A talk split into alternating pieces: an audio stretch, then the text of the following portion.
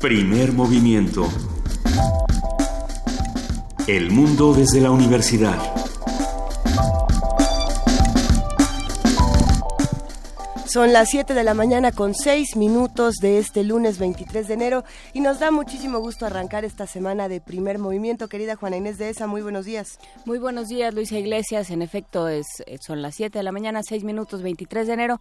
Y eh, bueno, empezamos esta semana que empezó, como que nunca se acabó como que no terminó, no creo que no tuvimos fin de semana los que nos quedamos viendo toda la información. No tuvimos mucho fin de semana porque bueno, después de terminado este programa el viernes tuvimos la dicha de ver a Donald Trump durante todo el día y bueno, de, ir viendo cómo se iba desarrollando esta, no, no solo la ceremonia de investidura del, nuevo presidente de los Estados Unidos, sino también las reacciones, las diferentes reacciones. El sábado inclusive hubo una gran marcha de mujeres de la que hablaremos con más, detalle. un millón de personas en esta marcha. Y en todo el mundo, parece ser que en, en México también, en Mérida, en Ajijic, en diferentes polos donde se, se conjunta población estadounidense. Hubo también una serie de marchas, hubo marchas en México en contra del gasolinazo, hubo una serie de manifestaciones populares que vale la pena, en las cuales vale la pena detenerse, Luisa. Y empezamos a ver algunas de las reacciones interesantes también por parte no solamente de las autoridades, sino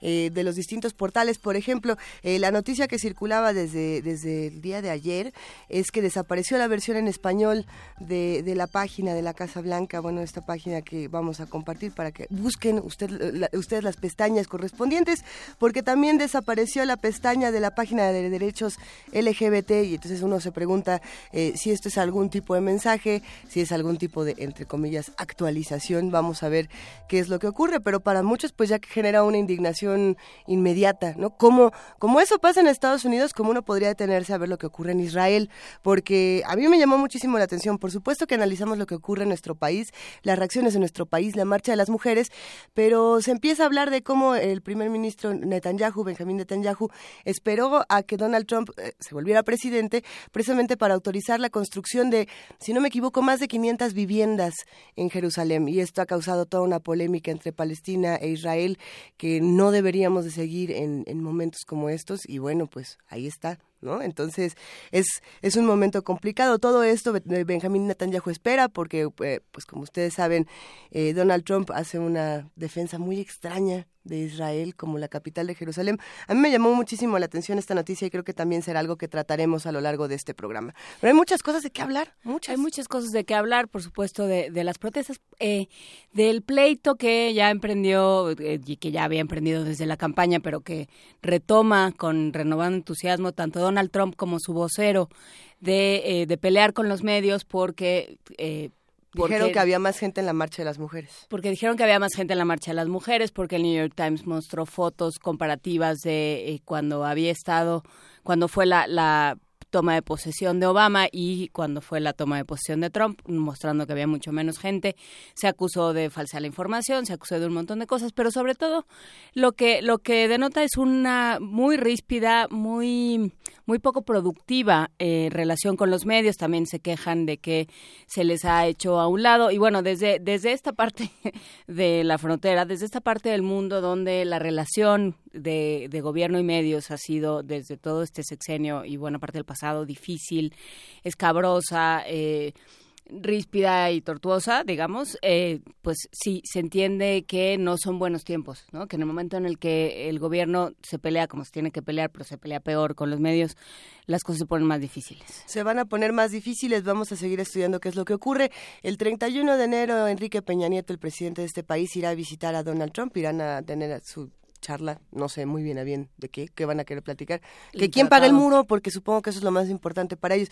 Eh, pero hay muchísimo que pensar y repensar en, un, en una suerte de reflexión, querida Juana Inés. Yo me quedo pensando en por qué ocurrió el Brexit o por qué eh, no se dio la firma del Tratado de Paz en Colombia, por ejemplo, y por qué no sean muchas cosas, por qué gana Trump, por qué pasan todas estas cosas y lo que se dice en distintos medios, y no lo estoy diciendo yo, lo que han dicho muchos analistas es que pues la gente no salió a votar porque se confiaron de que cómo iba a ganar este señor que no tiene ninguna inteligencia política, cómo va a perder la paz, cómo va a ganar el no si todos sabemos que queremos paz, cómo va a ser que Inglaterra se vaya de la Unión Europea si todo. Bueno, entonces la gente se confía y no vota y habrá que pensar qué queremos nosotros para nuestro 2018 o, o qué vamos a hacer. ¿Desde dónde lo vamos a articular? Yo creo que esa también es una reflexión interesante que todavía falta por hacerse más a fondo, que es la responsabilidad del votante individual, algo de lo que apuntábamos el viernes. Y si funcionan o no estos, estos mecanismos. No, bueno, o sea, pues pero son los que tenemos. La, la, democracia funciona si cada uno de los votantes toma sus decisiones, digamos, y se hace cargo de, de su derecho. Pero bueno, esas serán reflexiones que tendremos que, sobre todo que tendremos que hacer en este país con miras al 2018. Pero por lo pronto vamos a hablar de ciencia, la salud de la salud pública. Eh, también a la luz de lo que sucede con Obamacare y por supuesto lo que sucede en México todos los días en términos de salud pública y de cobertura en estos, en estos temas. Vamos a hablar con el doctor Luis Durán Arenas, Arenas, él es profesor de la Facultad de Medicina de la UNAM. Vamos a contar como cada semana con la participación de Julieta Jiménez Cacho, directora de la Casa del Lago, que habla sobre cursos y torneos de ajedrez en este bellísimo espacio. ¿Tú sabes jugar ajedrez, Juana Inés? ¿No? Yo creo que sí. Yo creo que sí, pero todavía no lo sabes. Yo creo que hay muchos que sabemos y todavía no nos sentamos y tenemos la confianza de enfrentar ese maravilloso tablero. Pero bueno, todo esto y más en la participación de la Casa del Lago. En la nota nacional, lecturas posibles de la extradición del Chapo, un comentario de José Reveles, él es periodista y escritor. La nota internacional, a ver, la, la, sucesión presidencial en Yemen. No, en Gambia. ¿En Gambia? Sí, porque. Ah, yo ya iba a gritar. No. ¡Lo sabía! ¡Yemen! Pero no, bueno. No, Gambia. Y en Gambia se puso bastante interesante este fin de semana. Finalmente ya tomó oh, posesión el nuevo el nuevo presidente, todavía no llega a Gambia. ¿Y el otro ya se fue? El otro ya se fue con 11 millones de dólares que no tienen muy claro, creo que sacó hasta de, de el cambiecito que había debajo de los sillones. Eh, pero bueno, lo que ha sido interesante es la participación de Senegal, lo que ha movido, después de tantos años, eh, lo que ha movido esta sucesión presidencial en Gambia. Lo platicaremos con la doctora Paulina Berumen, ella es internacionalista y especialista en África. Ya pediré yo mi nota especial de Yemen porque estoy segura de que algo está pasando por allá y, bueno. Siria también nos toca otro esta tema, semana. otro tema interesante. En la participación de la Dirección General de Publicaciones y Fomento Editorial, hablaremos esta semana con Rosa María Escobedo, jefa del Centro de Información y Preservación de Publicaciones que nos habla sobre las actividades de este centro. En la poesía necesaria tenemos una grabación de Anita Warhol, nuestra guionista de cabecera. Nos mandó un poema. Nos mandó un poema, vamos a, a, tenerlo aquí. Acuérdense que ustedes pueden mandar su poesía necesaria grabada al, al correo primermovimientounam.gmail.com. Así como pueden escribirnos a arroba PMovimiento, diagonal Primer Movimiento UNAM y al teléfono 55 36 43 39. A ese no nos escriban, ese llámenos porque no hay mensajito de texto. Ya deberíamos tener un celular de Primer Movimiento para que nos manden WhatsApps. Sí para que nos manden mensajito. Sería tan bonito. Tenemos más asuntos que discutir aquí en Primer Movimiento, la participación de Rolando Cordera, director del Programa Universitario de Estudios sobre el Desarrollo, que habla sobre Trump, su, interés nacional y el nuestro. Eh, yo me imagino que tendrá que ver con esta visita del 31 de enero y también con la, con la visita de, de Luis Videgaray, que esa se va a dar también en los próximos días. Y también con la... Eh, con el documento que lanzó de la, durante la semana pasada el programa de estudios sobre el desarrollo y el Centro de Estudios para el Desarrollo de la Facultad de Economía de la UNAM. En la mesa del día, porque el género y los derechos civiles siguen siendo un tema importante.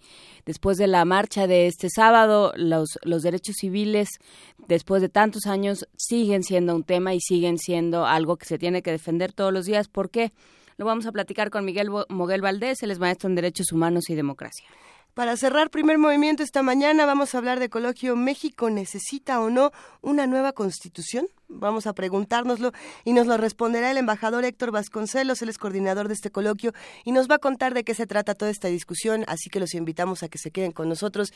De 7 a 10 de la mañana estamos en el 860 de AM, en el 96.1 de FM y en www.radionam.unam.mx. Tenemos notas. Sí, en efecto, en México más del 20% de las especies están en peligro de extinción. Nuestra compañera Cristina Godínez nos amplía la información. En la actualidad vivimos la sexta extinción masiva de plantas y animales, esto por la creciente pérdida de especies. La magnitud del problema se compara con las cinco extinciones que fueron causadas por fenómenos catastróficos y en tiempo geológico muy breve. En los últimos 100 años, las especies de vertebrados que se han extinguido debieron desaparecer si nos hubiésemos mantenido en la ruta de la extinción natural en por lo menos 10.000 años.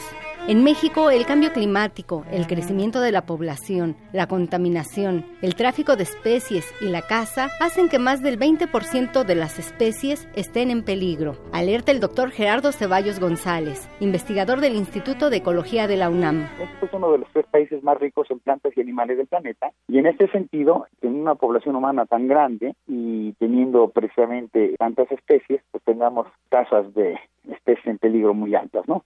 Una proporción importante de las especies del país están en peligro de extinción, alrededor del 20-25%, y en el siglo XX perdimos poblaciones del oso gris, el lobo mexicano, el cóndor de California, la nutria marina, el pájaro carpintero pico de marfil, el zanate que era un pájaro del río Lerma. Es decir, estas especies se extinguieron cuando eran endémicas de México por las acciones del hombre, las actividades del hombre. Cuando desaparece una especie se altera todo el entorno. El asunto es por demás grave. Cuando se extingue una especie, primero lo que pasa es que empieza a afectar la estructura y la función de los sistemas biológicos, de los sistemas ecológicos. Y bueno, uno podría pensar, bueno, sí, está bien, se extingue una especie, hay menos, hay algún impacto en la naturaleza, pero pues no pasa nada a ser humano. Y esto es una visión incorrecta porque lo que sabemos ahora es que estas especies de plantas y animales son fundamentales para mantener los servicios ambientales. Los servicios ambientales son los enormes beneficios que obtenemos los seres humanos del buen funcionamiento de la naturaleza. Por los problemas de extinción de especies y los problemas, el impacto que hemos hecho con nuestras actividades a la naturaleza, hemos afectado de tal manera que estamos poniendo en peligro la posibilidad de que persista la civilización como la conocemos. El investigador expresa que es urgente tomar medidas para frenar el daño, pues de lo contrario, para el año 2050 podríamos enfrentar un colapso en la civilización. Para Radio UNAM, Cristina Godínez.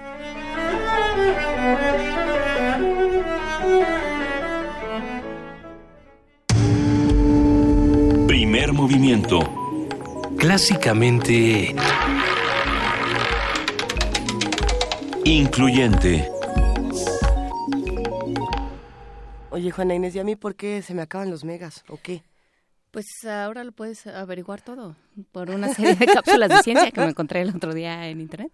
¿Cómo está eso? A ver, cuéntanos. Pues son un grupo de científicos que hacen periodismo y divulgación de la ciencia y lo que lo que hacen es tomar diferentes temas. Por ejemplo, te explican cómo puedes medir la circunferencia de la Tierra con uno de estos palitos para tomar fotos para tomar selfies. ¿Y con eso puedes medirlo? Pues sí, igual que lo puedes medir con, un palito, que lo, descubrieron desde los griegos.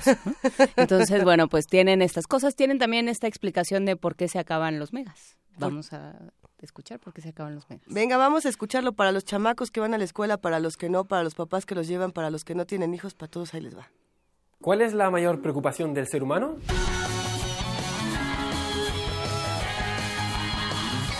¿Quién ganaría en una pelea? ¿Mickey Mouse o Baby el cerdito valiente?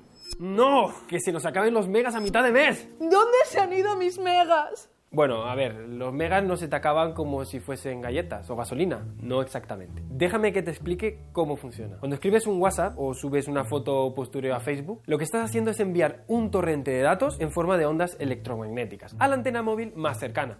Estos datos codifican la información de la misma manera que funciona en un ordenador, con el código binario. Código binario es la forma más sencilla de representar la información de manera que el ordenador la entienda. ¿Y cómo es esto? Pues con ceros y unos. Otra forma de hacerlo podría ser asignando a cada letra un número hasta llegar al 27. Pero imaginaos lo difícil que sería para un ordenador codificar y decodificar 27 niveles de señal, 1A, 2B, 3C, sería una locura lenta, tediosa e ineficaz. En cambio, trabajar con apagado encendido, ceros y unos es infinitamente más sencillo y más rápido. Pero un momento, si solo tengo dos elementos para codificar 27, ¿cómo lo hago?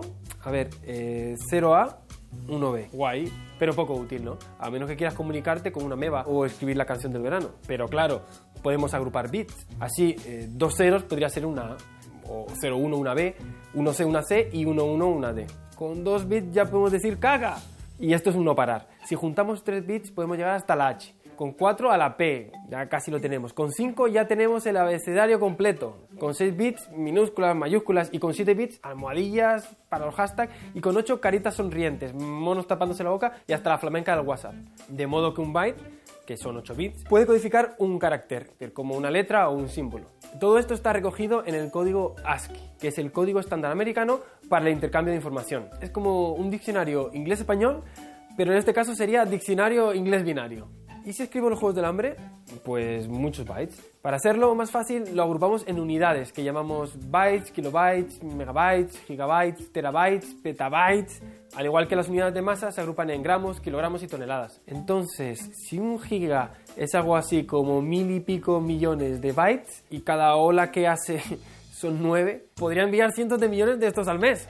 Incluso más, porque para eso tenemos programas como zip que comprimen la información y hace que quepan más bytes en menos espacio. Entonces, si mandar frases ocupa tan poco, ¿a dónde se va el resto de megas? Pues no os lo quería decir, pero la culpa es de ellos.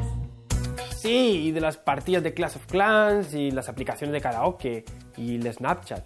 Vamos, que todo lo que mola es lo que se zampan tus megas, como si fuera un niño con una bolsa de gominolas. Y es que la información que puede haber en una foto es muy grande. Las fotos están hechas de píxeles.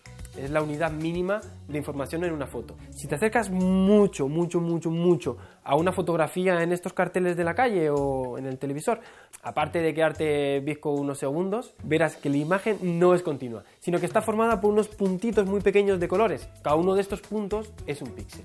Y se puede codificar igual que las palabras. Claro, con un bit podríamos tener mm, dos colores, ¿no? Eh, cero negro, uno blanco. Puedes pintar una cebra.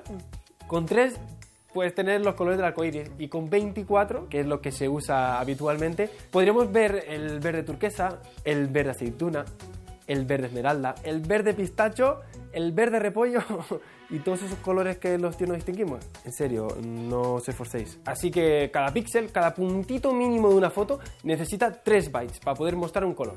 Obviamente, cuantos más píxeles tenga la foto, más puntitos, mayor resolución tendrá. Vamos, que para reenviar la foto del gatito necesitas como poco 2 megas sin comprimir. O para 30 segundos de vídeo del perro ese que se cae del sofá, necesitas unos 30 megas. Así que antes de mandarme una invitación al Candy Crush o la típica frase de autoayuda con fondo de flores y música moñas, por favor, piénsatelo por un segundo. Tus megas te lo agradecerán. ¿Quieres saber qué hay de cierto en Interestelar? ¿O qué tienen que ver Cristiano Ronaldo y los bosones? Pues suscríbete, la respuesta está ahí debajo. Primer movimiento. Clásicamente... Diverso. Lunes de Ciencia. Hay que decir que esto fue Javier Santaolalla y la página Date un Voltio. Busquen en YouTube el canal Date un Voltio y tiene una serie de explicaciones científicas. Necesitamos un par de explicaciones científicas para que nos digan qué es esto de la salud pública, Juana Inés. Pues sobre todo qué, qué salud guarda la salud pública en nuestro país frente al, a una de las primeras acciones de gobierno de Donald Trump, que fue, como ya lo había anunciado, repeler eh, el servicio de Obamacare, que era esta cobertura que daba cobertura a quienes no la tenían. Y porque, bueno, es un, es un país, Estados Unidos, donde no hay cobertura universal de salud, o no había antes de Obamacare. Bueno, pues frente a esto pensamos qué pasa con México y para ello hablamos con eh, el doctor Luis Durán Arenas, él es profesor de la Facultad de Medicina de la UNAM y parte del Instituto de Salud Pública. Buenos días, doctor Durán. Buenos días. Eh, soy eh, profesor de la Facultad de Medicina de la UNAM. Ah. Nos da el muchísimo Instituto gusto. de Salud Pública es otra cosa. Ah, disculpe. Aún mejor poder hablar con un experto de nuestra universidad que nos explique, querido doctor Luis Durán Arenas, ¿qué, cómo, ¿cómo entendemos en, en tiempos como estos a la salud pública y qué es lo que nos está faltando observar? Mira, yo creo que una de las cosas más importantes es entender algo que la gente pasa por desapercibido. Eh, la organización de los servicios es fundamental para poder entregar servicios. Y te lo voy a decir en español. Eh, Si tú quieres dar vacuna y quieres que llegue la vacuna a los niños, a los dos, a los cuatro y a los seis meses, necesitas tener una persona que viva a tres cuadras de donde viven las personas, que pueda conocer a la familia, que pueda saber cuántos niños hay en la familia, y que pueda buscar a los niños y decirles vengan a vacunarse cuando les toca. Eso es un sistema de salud con base poblacional. Eso es un sistema de salud como el que existe en Inglaterra, España, Australia eh, y en muchos otros países europeos, que son sistemas de salud que tienen realmente la responsabilidad de la población. Nosotros en México, en el año 2004, decidimos seguir un modelo que es un modelo eh, americano de, mercado. Ese modelo se llama el seguro popular, como fue concebido, como una bolsa de dinero que se iba a utilizar para financiar a la salud, como se hace en muchos lugares del mundo también, en, pero particularmente en Estados Unidos. Entonces, el Obamacare fue un eh, esfuerzo muy parecido en muchos sentidos al seguro popular por cubrir a un porcentaje mayor de la población, sin embargo no a toda la población. El Obamacare cubre como a 22 millones de la población de Estados Unidos que no estaban cubiertos antes. Sin embargo, aún ahora en Estados Unidos hay cerca de 50 millones de gentes que no están cubiertas, entre ellas muchos de nuestros connacionales que han migrado a ese país y que ahora están en peligro de ser expulsados. Entonces, eh, organización es la palabra clave en esto. No podemos pensar en un sistema de salud pública bueno si no organizamos una cosa que también se habla mucho, que es la atención primaria a la salud. Y eso es como que el cascarón del problema, si tú quieres verlo así. El cascarón sería que no tenemos, eh, que digamos no está bien aceitada esta organización que no existe una estructura de atención primaria de la salud que garantice que tú tengas un médico que sea responsable de ti. ¿Cómo se llama tu médico de cabecera?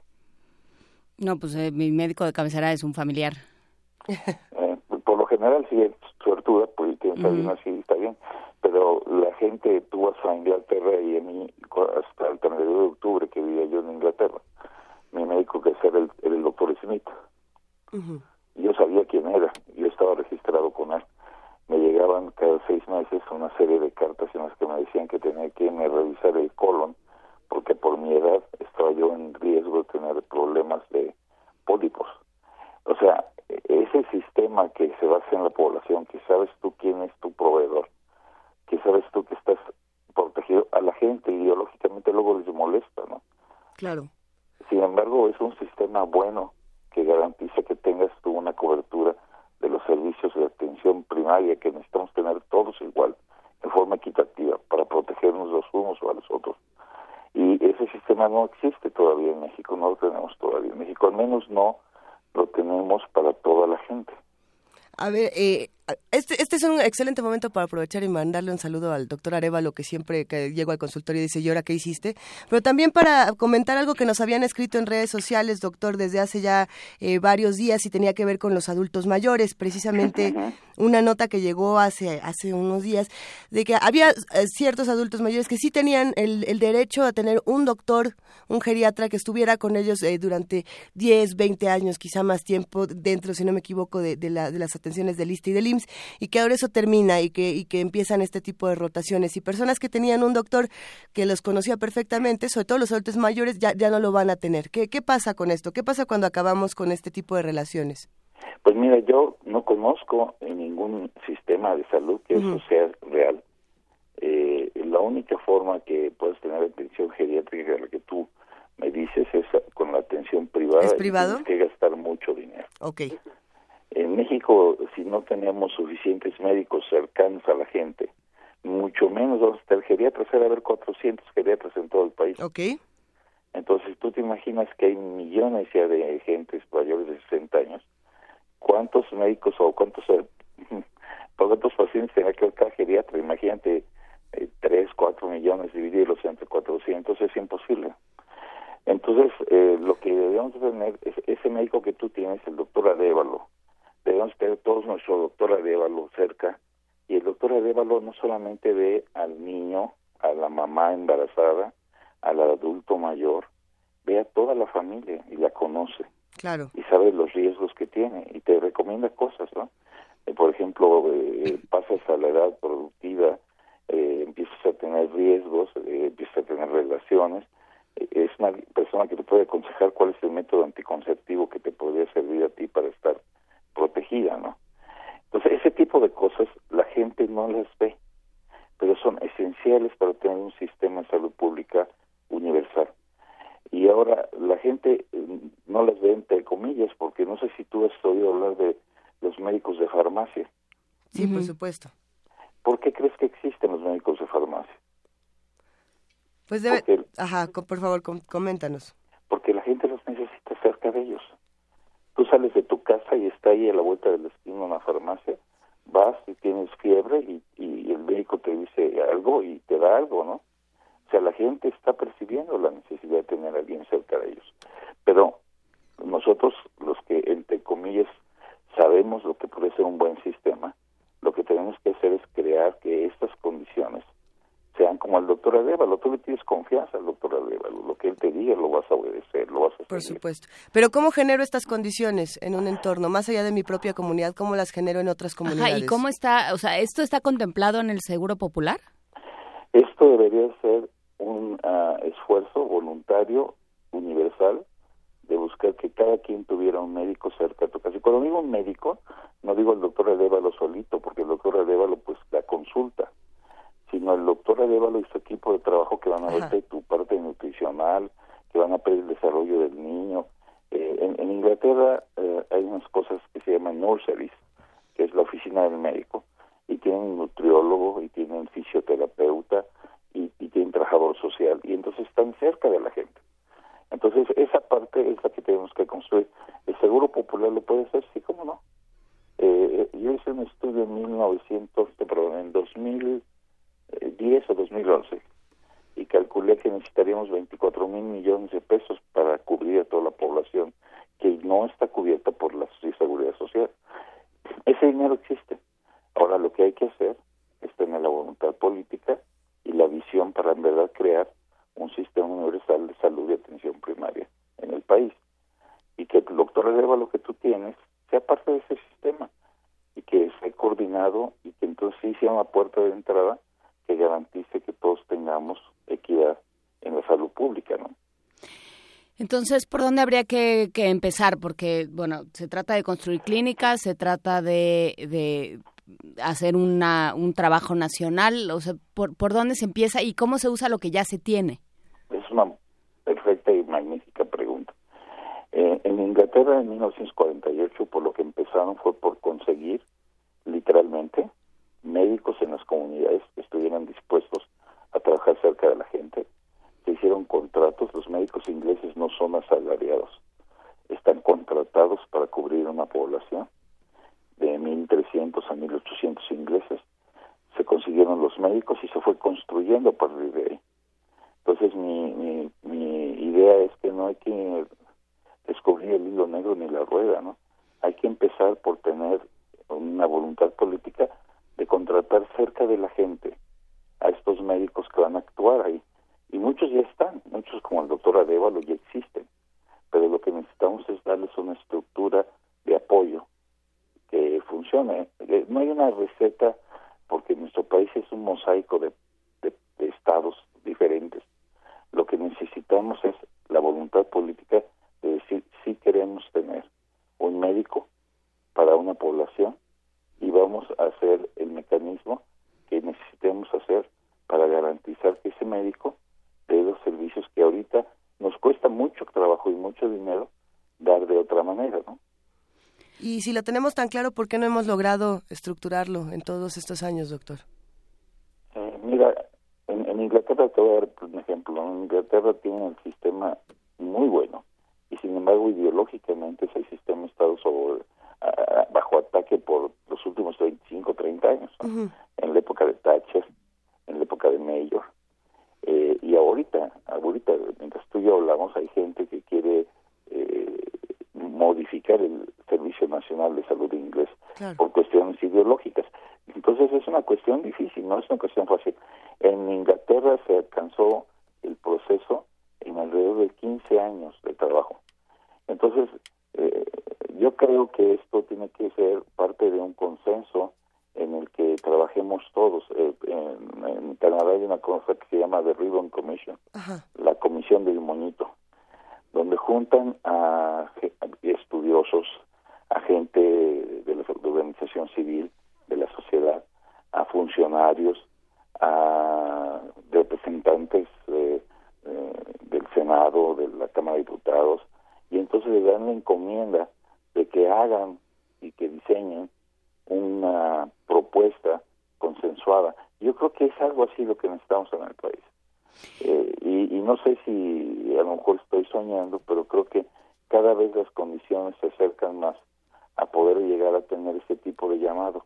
La gente está más participativa, las redes sociales se han vuelto un mecanismo de comunicación muy efectivo, pero necesitamos que sea parte de nuestra demanda social antes de que eh, se dé. Eh, ese es un primer punto. Y el segundo punto es que pues, necesitamos empezar. Y, y, lo más difícil es empezar. Ah, ¿Por qué no se ha hecho? Porque se pensó que el mercado era la solución y que hay una mano invisible en el mercado que organiza todo. En ningún país del mundo esa mano invisible ha funcionado en salud. Y ahorita lo vas a ver en Estados Unidos. Eh, Obama quiere un esfuerzo de dar ese avance pequeño a la población americana y lo van a destruir por cuestiones ideológicas, ¿no? Entonces esos pobres 23 millones que estaban cubiertos van a ser rápidamente abandonados, no del todo porque políticamente pues no pueden hacerlo tan rápido, pero en la, la cobertura, en lo que te protege el sistema, se va a caer. Y otra vez en lugar de tener 48, van a tener ahora 70 millones de americanos. Qué pena me dan, ¿no? Qué pena me dan porque realmente aparte no es resultado de un consenso, como tú sabes, en el voto popular Trump no ganó. Así es. Pero, a ver, es otra cosa. Es otra historia. Sí, esa es, esa es, otra historia. Pero Miguel Ángel Sánchez pregunta algo interesante en redes. Dice eh, un poco qué, qué pasa con todos, con el IMSS, con el ISTE, con Pemex, con todas estas eh, estructuras de, de salud pública. ¿Habría, uh -huh. que, habría que, que convertirlas en una sola, como se ha dicho? Eh, si, si, me preguntas mi opinión, la de Luis Durán Arenas, es que debemos de tener un sistema universal público de salud. Esa es mi opinión. Eh, ¿Por qué? Porque los mejores sistemas de salud en el mundo así son.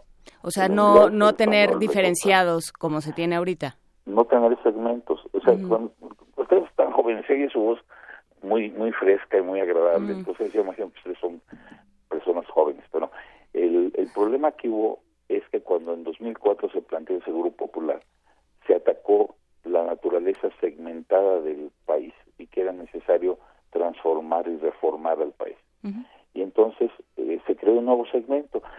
A mí me, me parece eso una incoherencia. ¿no? Dice, ahí está segmentada, vamos a arreglarlo, creamos un nuevo segmento. Entonces, ¿qué es lo que ha pasado? Que ahora tenemos otro segmento más. Entonces tienes una gran necesidad de coordinar todas esas instituciones públicas que mencionó esta persona que se comunicó. Lo que necesitas es coordinarlas. Esa es una primera cosa, porque cada quien tiene una organización diferente. Y la segunda cosa, ninguna de esas está orientada hacia la población todavía. ¿Qué es estar orientada a la población? Eh, tú, por ejemplo, en el IMSS tienes que hacer una peregrinación, como que nosotros los mexicanos somos muy buenos para eso.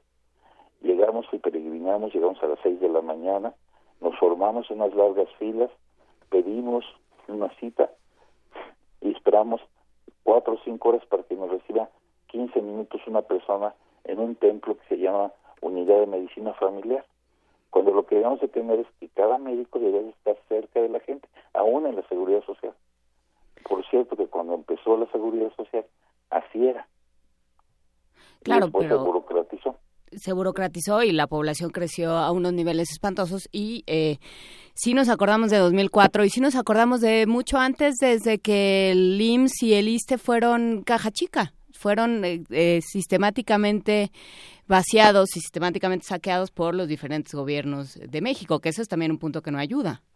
Bueno, eh, mira, realmente todo, todo nuestro país necesita tener un proceso de limpieza, como tú lo dices, pero el problema es que si tú tienes una cobija en la cama y le jalas de un lado, del otro lado se, se, se destapa la persona que está, ¿no? Entonces, de 2004 a 2014, el IMSS, analiza sus presupuestos, por ejemplo, el IMSS, el presupuesto del IMSS no creció, pero sí creció su población. Uh -huh. Y el dinero que debe haber sido dado, porque ellos son mexicanos igual que tú y yo, y son trabajadores y cotizan y pagan y pagan impuestos, el dinero que se les había dado a esos mexicanos se les dio al Seguro Popular y entonces el Seguro Popular empezó a crecer. Pero eso es una cosa que hay que entender. El IMSS tiene una estructura mala, irregular, lo que tú quieras, pero tiene una estructura de atención primaria, secundaria y terciaria. El Seguro Popular tiene 32 estados. En cada estado son diferentes y en ningún estado existe una estructura de atención primaria que llegue a las personas y que puedas tú decir, este es mi médico.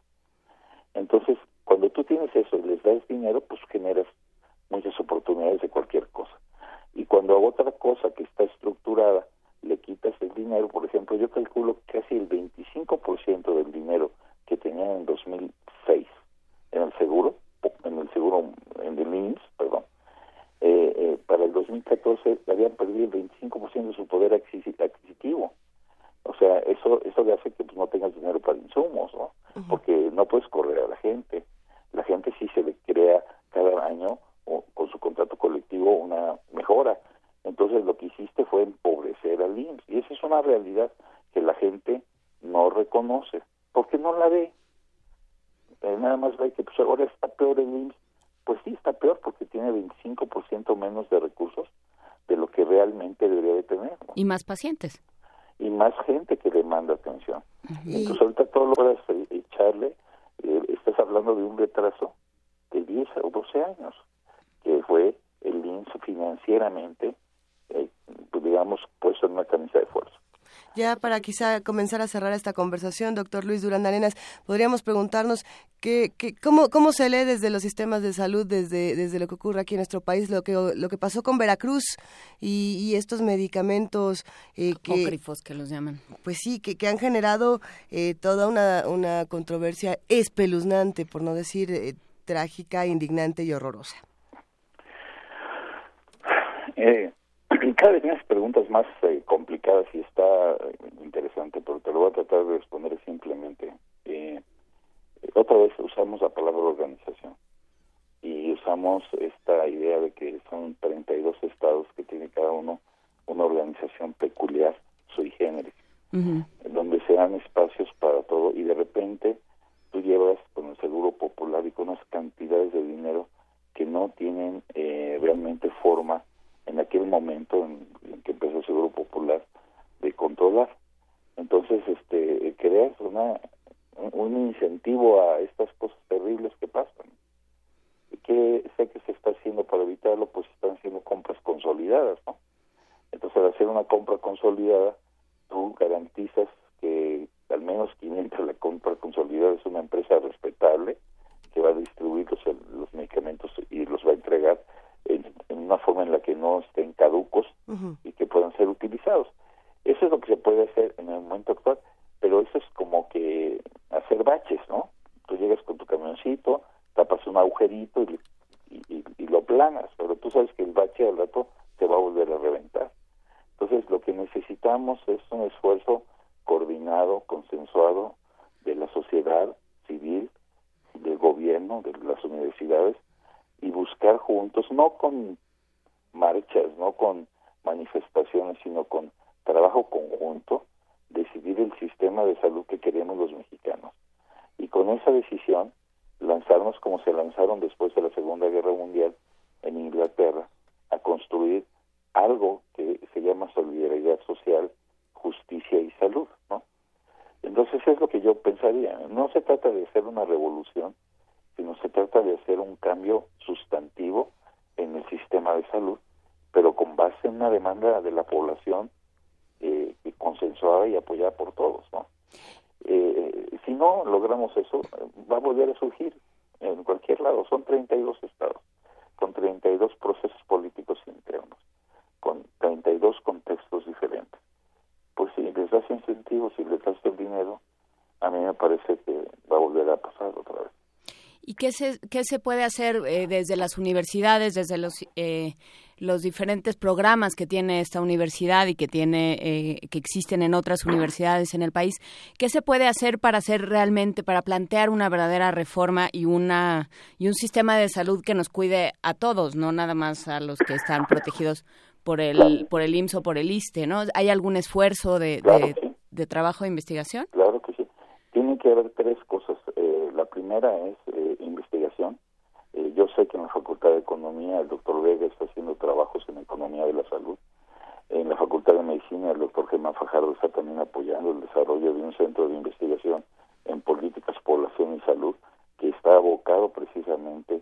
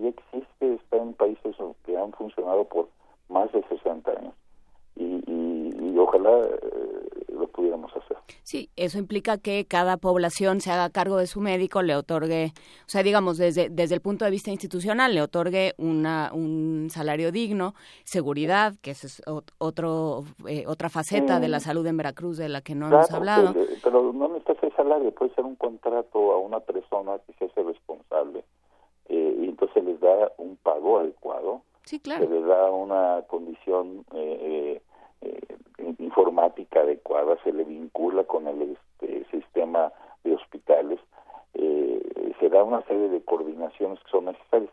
¿Se puede hacer? Sí, sí se puede hacer, pero necesitamos decidirlo, o sea, tú, yo y todos los que estamos interesados, necesitamos, o sea, decirlo y apoyarlo. Pues muchísimas gracias, doctor Luis Durán Arenas, profesor de la Facultad de Medicina de la UNAM. Seguiremos platicando de estos temas y viendo cómo desde, desde la universidad se pueden seguir eh, pues orquestando y estructurando. Estoy a tu disposición cuando lo guste. Muchas gracias. Gracias, doctor. Hasta luego. Y vamos a escuchar en este momento de Irán Gallardo o con Irán Gallardo este preludio a Damo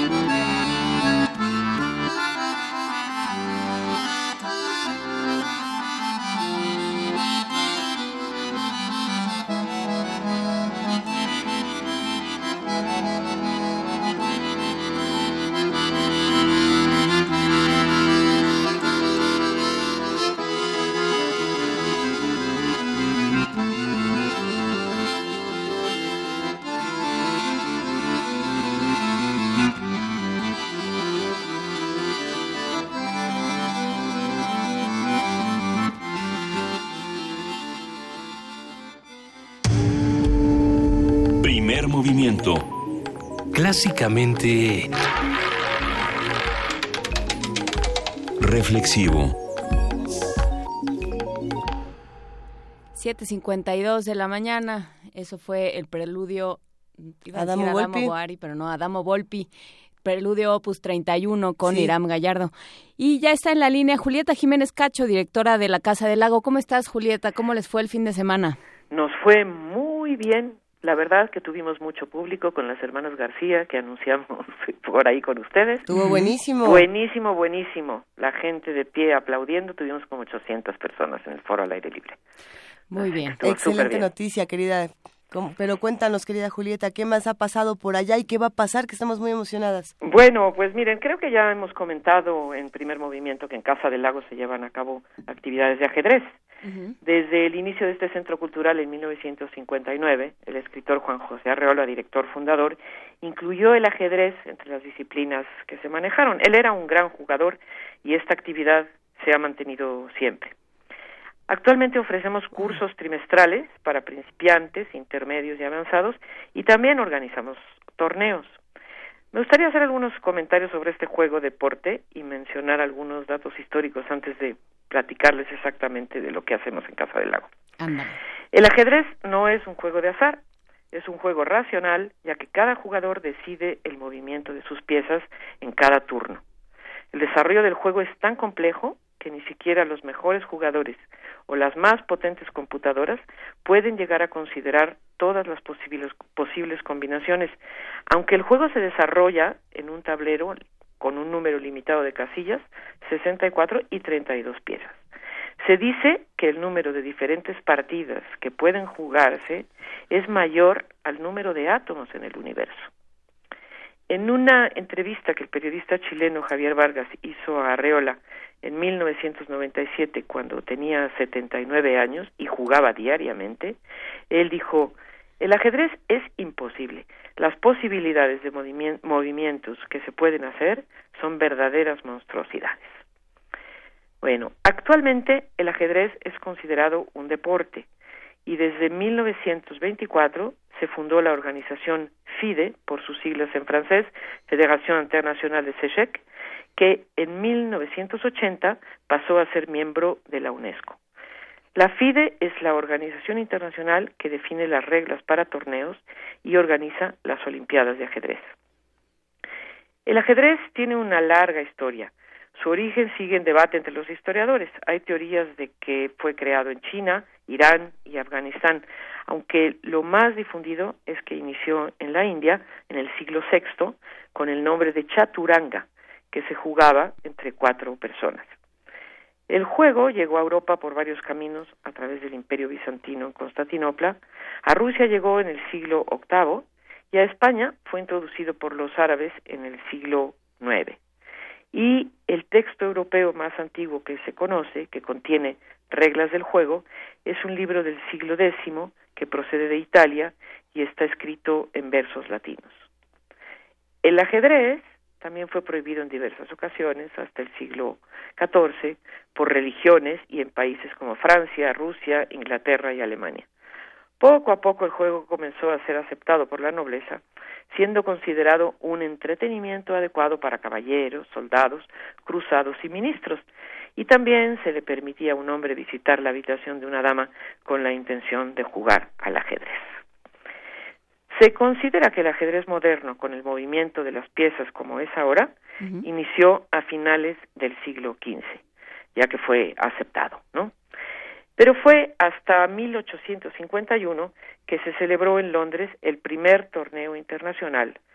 Se le consideró entonces un deporte y a partir de ahí se realizaron torneos en distintos países y como ya comenté se fundó en 1924 en Francia la Federación de Ajedrez. Otro aspecto que me pareció interesante al leer sobre ajedrez fueron algunas conclusiones obtenidas de investigaciones psicológicas sobre los jugadores de, de, ajedrez. Se piensa que son muy inteligentes. Sin embargo, de las investigaciones no resulta evidente que la pericia en el ajedrez esté ligada necesariamente a las capacidades cognitivas. El mejor desempeño es en realidad por las horas de práctica, como en la mayoría de los quehaceres. Sin embargo, por ser un deporte destacadamente intelectual que requiere concentración, cálculo y capacidad de análisis, sí hay altísimos cocientes intelectuales entre los jugadores de primera fila mundial. Bueno, ahora sí pasamos a Casa del Lago, en donde anualmente organizamos un torneo femenil. Este año se llevará a cabo el 4 y 5 de marzo, un torneo infantil, siempre cerca del Día del Niño, un torneo estudiantil, que será en noviembre, y dos torneos Blitz, uno que será el día 10 de febrero y el otro en noviembre. Justo para dar a conocer el más cercano, pensé en hablar hoy sobre, sobre esto. Los torneos Blitz son de jugadas rápidas o relámpago. Los, los que organizamos en Casa del Lago son de cinco minutos por jugador para toda la partida y se llevan a cabo seis rondas conforme al reglamento oficial de la FIDE. El programa de torneos Blitz en Casa del Lago es bastante nuevo. Iniciamos en noviembre de 2015 y les nombramos Torneos Blitz Vicente Lañero en honor de este escritor que murió en diciembre de 2014 y era también un gran jugador de ajedrez. Les recomiendo leer un texto de Leñero como un cuento, pero que tuvo su buena parte de realidad. Se titula La apertura Topalov, publicado en la revista de la universidad en 2006. Relata sus experiencias con el búlgaro Vasilin Topalov en dos momentos, en París en 1993, relacionado con una obra de teatro, y en Casa del Lago en febrero de 2006, en donde Topalov, siendo campeón internacional, participó con varios jugadores simultáneamente, incluyendo a Leñero, y queriendo vengarse de él por lo acontecido en París. Es muy divertido se puede buscar en la página web de la revista de la universidad con su título La Apertura Topálogo. Y bueno, volviendo al torneo Blitz del 10 de febrero, las inscripciones están abiertas desde el mes de diciembre, que lanzamos la convocatoria, y será hasta el mismo 10 de febrero a las 3 de la tarde que se puede la gente inscribir. El cupo es limitado, así que yo sugiero que no lo dejen para el último momento.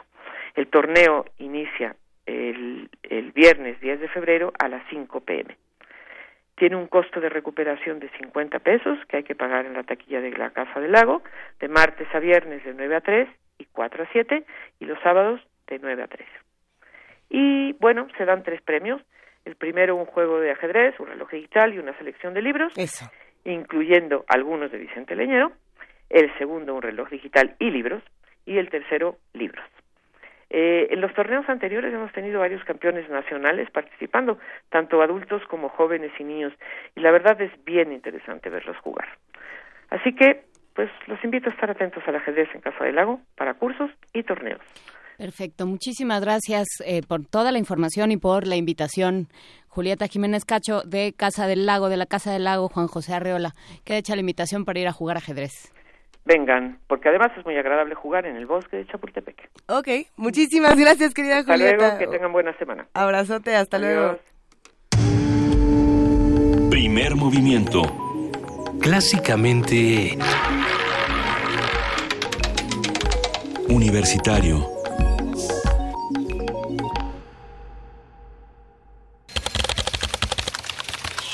informativo.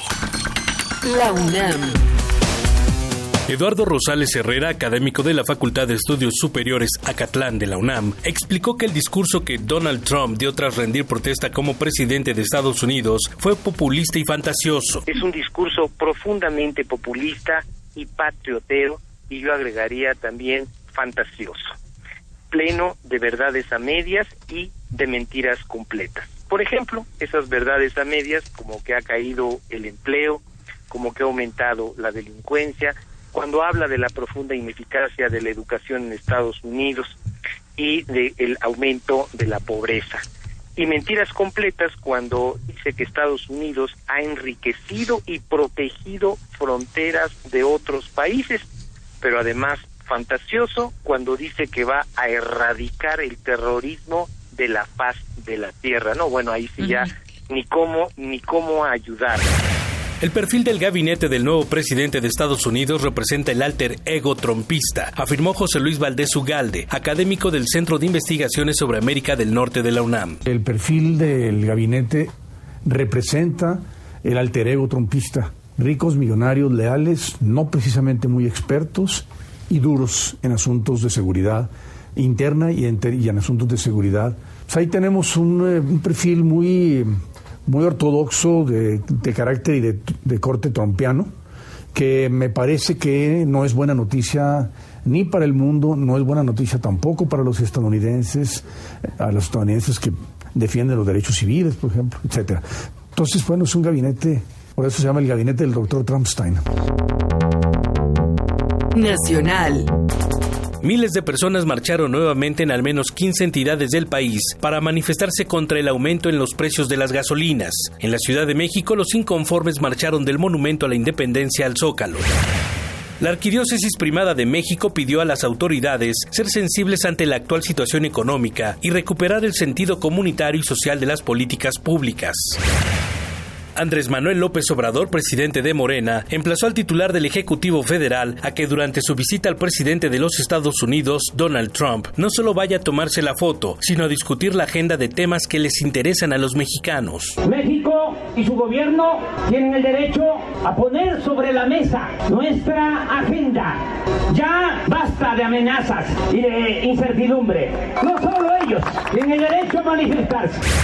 Fidel Herrera Beltrán renunció a su cargo como cónsul de México en Barcelona. Esto luego de que el gobernador de Veracruz, Miguel Ángel Yunes, lo acusó de comprar medicamentos falsificados cuando era gobernador de la entidad. El excónsul calificó de falsas las acusaciones y dijo que decidió renunciar para defenderse.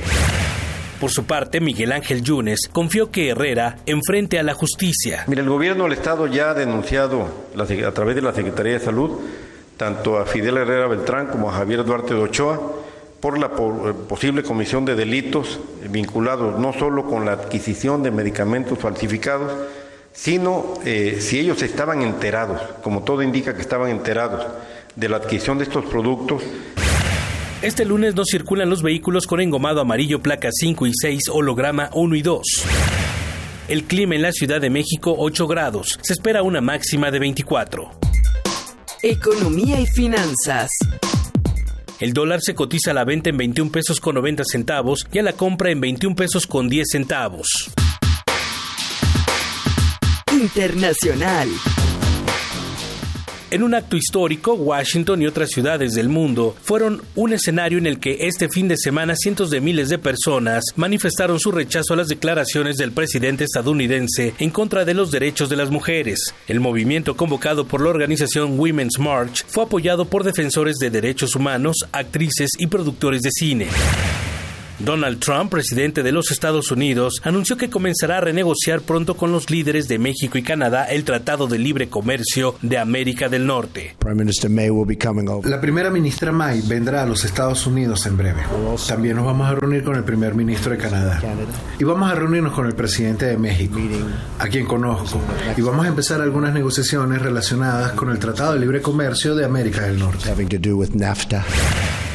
La versión en español de la página web de la Casa Blanca desapareció de Internet después de que el nuevo presidente de Estados Unidos tomó posesión de su cargo. Hasta aquí el corte en una hora más información. Buenos días. Radio UNAM, clásicamente informativa.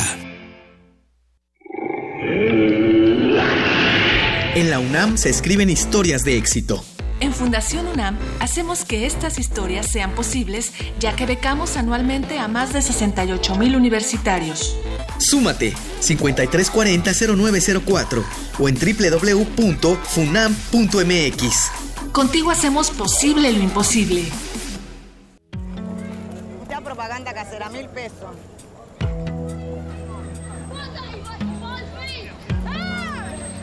Of your country.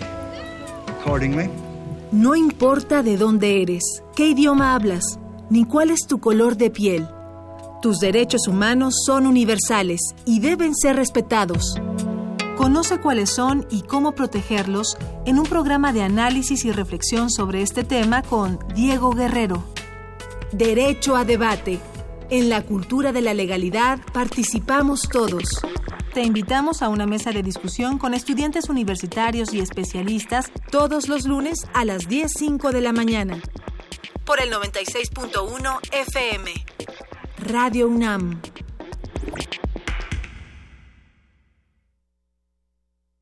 Miguel Efectivamente, estamos en el programa Activa tu Paisano y tenemos una llamada muy especial. Hola, ¿cómo te llamas? Lupita.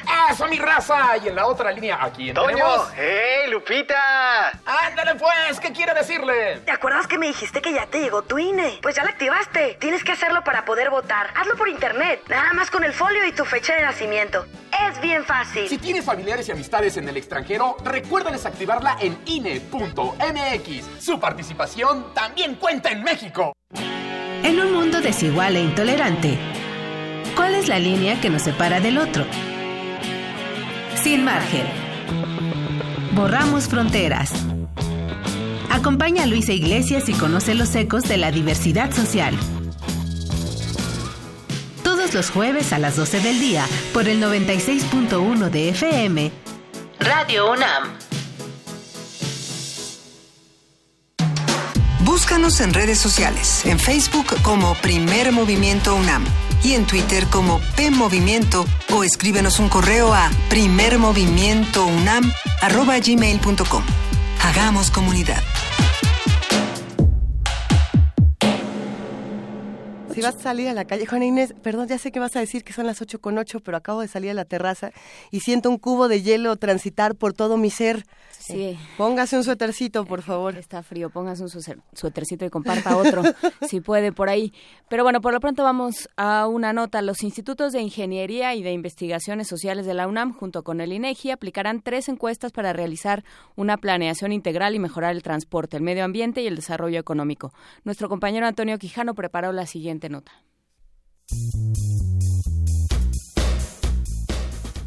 Con el propósito de realizar una planeación integral e instrumentar políticas para mejorar el transporte, el medio ambiente y el desarrollo económico, la UNAM y el Instituto Nacional de Estadística y Geografía realizarán el levantamiento de datos para el estudio origen-destino de la zona metropolitana del Valle de México.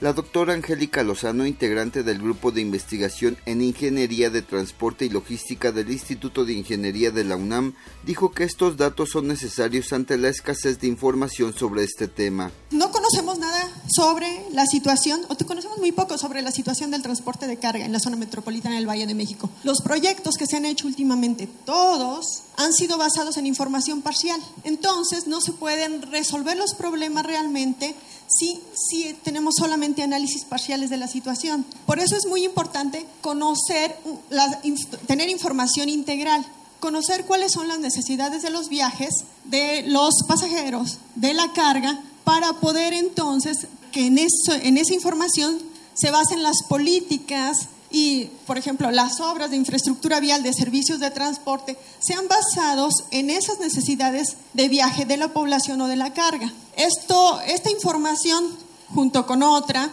es la base para definir esas políticas que pueden ser de transporte, tráfico vehicular, que cada vez está, es, es, eh, nos quejamos más de esto, de movilidad sustentable, de ordenamiento territorial y también, aunque aquí no está, que tiene que ver con la competitividad de la zona metropolitana del Valle de México.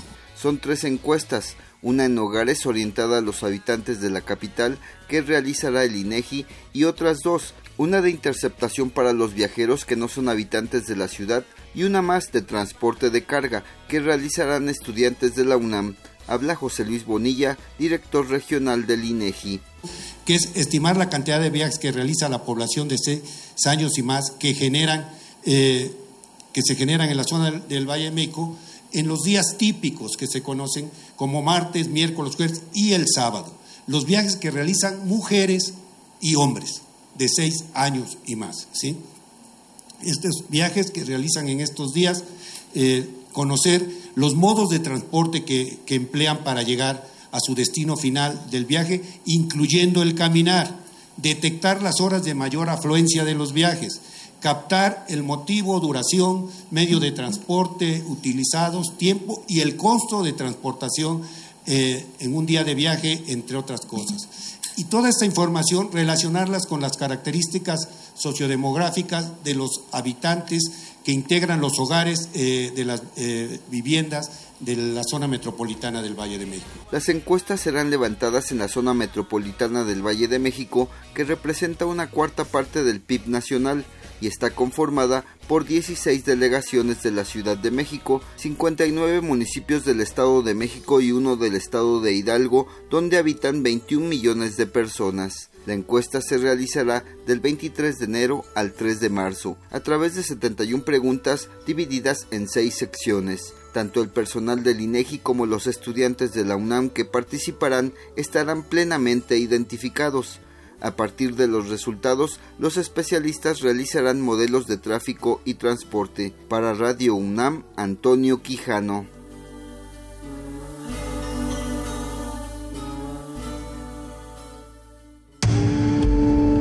Primer movimiento. Clásicamente... Incluyente. Nota Nacional. El jueves pasado se anunció la extradición, finalmente, después de muchos meses de, de darle vueltas y de tener la desazón de en cualquier momento vuelve, vuelve a huir, se realizó la extradición de Joaquín El Chapo Guzmán a Nueva York. Ahí, y bueno, se suscitaron una serie de discusiones sobre si se hizo precisamente ese día para entregárselo al gobierno de Barack Obama. y no al de Donald Trump. Y bueno, se, se realizaron todo tipo de conjeturas y nosotros, como preferimos, en lugar de hacer conjeturas, preguntándole a la gente que sí sabe. Porque nosotras no nos dormimos a las 4 de la tarde y despertamos en la noche en Nueva York, ¿no? No, pasó así. No, fue así, aquí estamos. despertamos aquí, como siempre. Pero, pero bueno, eh, buscamos a José Reveles, periodista y escritor, quien hizo la gentileza de venir a la cabina a estas horas para que nos cuente cómo leíste, cómo, cómo leer, José Reveles, la, la extradición del Chapo. Bueno, primero, buenos días y gracias por la invitación. Pues, así como tú le dijiste la primera vez, eh, la lectura es entregárselo a, Obama porque eh, fue el que hizo su chamba. Eh, el presidente Obama estuvo presionando a México durante mucho tiempo, pero no solo estuvo presionando, estuvo participando activamente con su gente en la captura y recaptura de Guzmán Loera. Eso, eso está confirmado en el caso de Mazatlán y hay serias sospechas en el caso de Sinaloa.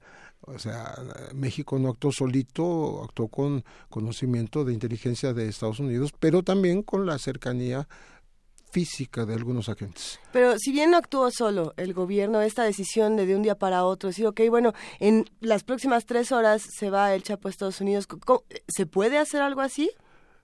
Lo hicieron, pero, lo, venían lo venían planeando desde antes.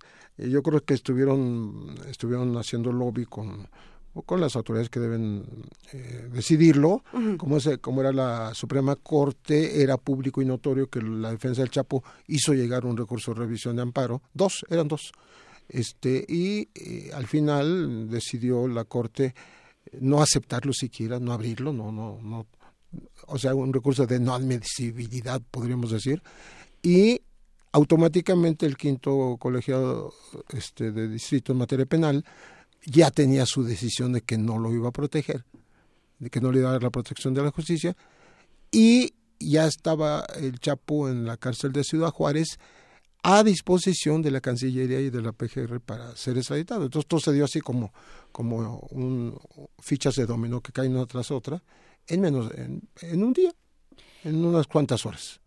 ¿Cuál hubiera sido el argumento para darle un amparo? O sea, ¿cómo sí hubiera podido suceder?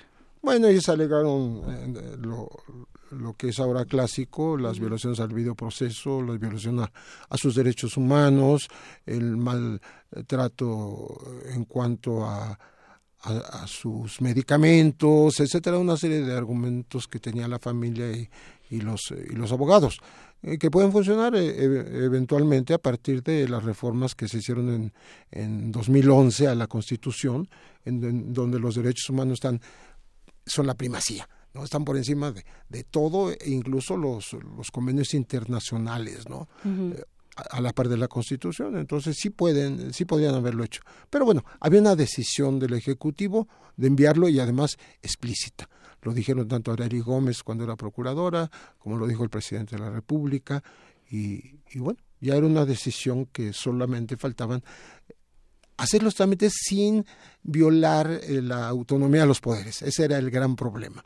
porque en tiempos de Calderón, en el 2007, él mandó 15 de un jalón, en febrero de, de 2007 exactamente, y parece que algunos tenían todavía pendientes temas de, con el Poder Judicial. O sea, amparos sin resolver, eh, recursos que no les habían eh, todavía dado solución, pero en este caso lo hicieron rápido y bien. E, esta, esta noticia se suma el viernes a lo que pasó con la investidura de Trump y, y, se genera una incertidumbre tremenda entre por qué pasaba esto, por qué ahora, por qué sí, por qué no. Eh, ya pasaron algunos días como para analizarlo con un poquito más de calma, sobre todo el qué pasó después. Eh, había una audiencia pendiente en, en Brooklyn, había muchísimo que discutir y qué pasó después y ahora qué va a pasar. Mira, hay muchas coincidencias, no nada más la entrada de, del nuevo presidente de Estados Unidos, la salida de Obama, la entrada de Trump, sino eh, coincide el día que lo enviamos a Estados Unidos, era el 16 aniversario de su fuga de la cárcel de Puente Grande. Ay, qué bonito. Que, o sea, que es muy simbólico, ¿no? Estas sincronicidades. Luego, coincide con que Estados Unidos nos entrega al eh, gobernante mexicano o exgobernante político mexicano más relevante alguna vez acusado de, narcotráfico, que fue Mario Villanueva Madrid, casi 20 años antes, ¿no? Entonces, eh, eh, es como un intercambio, tú me das al político más importante acusado de narco mexicano, yo te entrego al narco más buscado en el mundo, según tú mismo, y al enemigo público número uno, como lo declaró Chicago. Entonces, ese intercambio también es, es interesante como coincidencia. Y mm, finalmente eh, yo, yo manifiesto que no tengo certeza de cuál va a ser la película, la, la política de Trump con respecto a las drogas, porque no lo ha dicho. Porque él está entretenido en otras cosas. No le interesa hablar ahorita de... Uno pensaría que iba a decir algo en, en los últimos días. Yo sospecho que va a ser lo mismo, o sea, más de lo mismo. Porque la política prohibicionista tiene 100 años o casi 100, pero se, eh, se reavivó cuando Richard Nixon, y estamos hablando hace más de 40 años, y nunca ha cambiado, ni con Obama, ni con Clinton, ni con Reagan, o sea, es la misma de toda la vida. Ellos tratan de imponerle al exterior, a los países productores, una cierta política, hasta un militarismo, porque eso ocurrió con México, y a su vez ellos eh, internamente deciden si, si persiguen o no persiguen a, la gente, pero la del exterior. Es decir, como si no hubiera capos en los Estados Unidos, ¿no? Eh, que sería imposible cómo se distribuye la droga, por un lado. Y por otro lado, pues están el tema de los estados que están despenalizando y legalizando, incluso con fines lúdicos, la marihuana. Entonces, no sabemos ¿Cuál es la idea del nuevo presidente de Estados Unidos? Sí, yo me, regresaría, José Reveles, algo que, dijiste muy al principio, que esto se pudo dar gracias a la cercanía física, fue la palabra que usaste, de algunos agentes. Esto habla, por, un lado, este, ¿cómo? Estás hablando de que, de que nuestra soberanía está está infiltrada por agentes de Estados Unidos, ¿no? Por supuesto que sí, pero pues, o sea, digamos, ahí, aquí está trabajando la DEA y aquí está trabajando hace mucho tiempo. Y luego, ¿cómo se va, qué, va a pasar con eso? Que era un poco, un poco lo que acabas de decir, ¿no? ¿Tenemos alguna idea? ¿No tenemos la medalla? Ellos se colgaron la medalla, y, eh, fue una información que vino de Estados Unidos. Pero además, recuérdense como cuando es capturado en, Mazatlán, unos condominios ahí de, medio pelo, digo, porque para el Chapo era algo muy barato, ¿no? Eh, la primera noticia y la primera foto sale de Estados Unidos ya uno empieza a decir qué pasó aquí, ¿no? Pero eh, con el tiempo ellos reivindican haberlo hecho. Y en tercera, les voy a hacer un cuento provocador. Cuando en esa ocasión es trasladado al, aeropuerto de la Ciudad de México el Chapo, sale de una especie de compartimiento ahí eh, móvil al helicóptero. El, el, trayecto dura treinta y tantos segundos. Si ustedes lo consultan, y está, está en internet, párenlo este, cuadro por cuadro y van a ver cómo quienes lo llevan pues son dos individuos altísimos que pueden ser mexicanos seguramente de la Marina, ¿no? Pero hay unos más bajitos con pantalón kaki y, y chaleco antibalas, ¿no? Y, pero traen también cubierto el rostro, pero traen un letrerito en, en su uniforme que es US Marshall. Y esto uno lo puede ver cuadro por cuadro. Sí, sí, sí, está. Cualquier persona que nos esté escuchando lo puede ver. Sí, este, o detener la imagen en un momento dado cuando aparecen estos dos eh, personajes, no los que lo van sosteniendo como, como es la, lo que nos distrae la vista, ¿no? Sino los que parece que van de acompañantes nada más. Son del Marshall, de Estados Unidos. O sea, eso es más que evidente que, bueno, no le tenían confianza todos a México ni para trasladarlo en el aeropuerto, ¿no? Y tenían razón, ¿no? En, tratándose de quién se trata, Después de los antecedentes de las fugas, pues sí. Ah, eh, consultando las redes sociales y estudiando un poco lo que decían eh, tanto los radioescuchas que están con nosotros como eh, diferentes analistas, había una, una frase que daba mucho la vuelta y era, el Chapo va a pagar por los crímenes realizados en Estados Unidos o por lo que le hizo a Estados Unidos y no por lo que hizo en nuestro país una vez que se va a los Estados Unidos. ¿Qué, qué opinas sobre esto, Pepe Rebeles? Es que mira, la cuestión del tráfico de drogas, ¿no? Y lo que conlleva la violencia, los crímenes, etcétera, pues es un asunto global. Eh, se sale de Sinaloa, se sale de México, se sale de Estados Unidos, se sale al mundo. es, es, es muy, muy amplio. Y entonces, los crímenes que le están imputando a Estados Unidos tienen que ver con México porque la droga salió de acá, ¿sí? Por lo menos pisó México si se trata de cocaína que no producimos pero la heroína, la marihuana, las drogas sintéticas sí salieron de México directamente, eh, obtenidas aquí. Y eh, yo me sospecho que la, la, principal acusación va a tener que ver con la ruta por la cual ya fue acusado el Vicentillo, porque el Vicentillo era su operador. Aquí hay que recordar, hago un paréntesis, el Vicentillo este, fue eh, exonerado del proceso o sea, ya no se le hizo juicio y se le aplicó como una especie de sanción administrativa de menos de 10 años de cárcel a cambio de que entregara esta cantidad que hay que escuchar bien, 1.373 millones de dólares, que es una bestialidad de dinero. En fin, eh, pero eh, esa ruta es la más estudiada por Estados Unidos. Es una ruta que va hacia Los Ángeles, California, de ahí toma por dentro de Estados Unidos hasta Chicago y Nueva York y ahí eh, están involucrados también otros dos personajes muy conocidos allá, que son los gemelos de origen mexicano, Margarito y Pedro Flores. Estos muchachos estuvieron resguardados durante años, nadie sabía dónde estaban porque los iban a matar por ser testigos en contra del Vicentillo. Entonces, toda esta gente habló en contra del Chapo.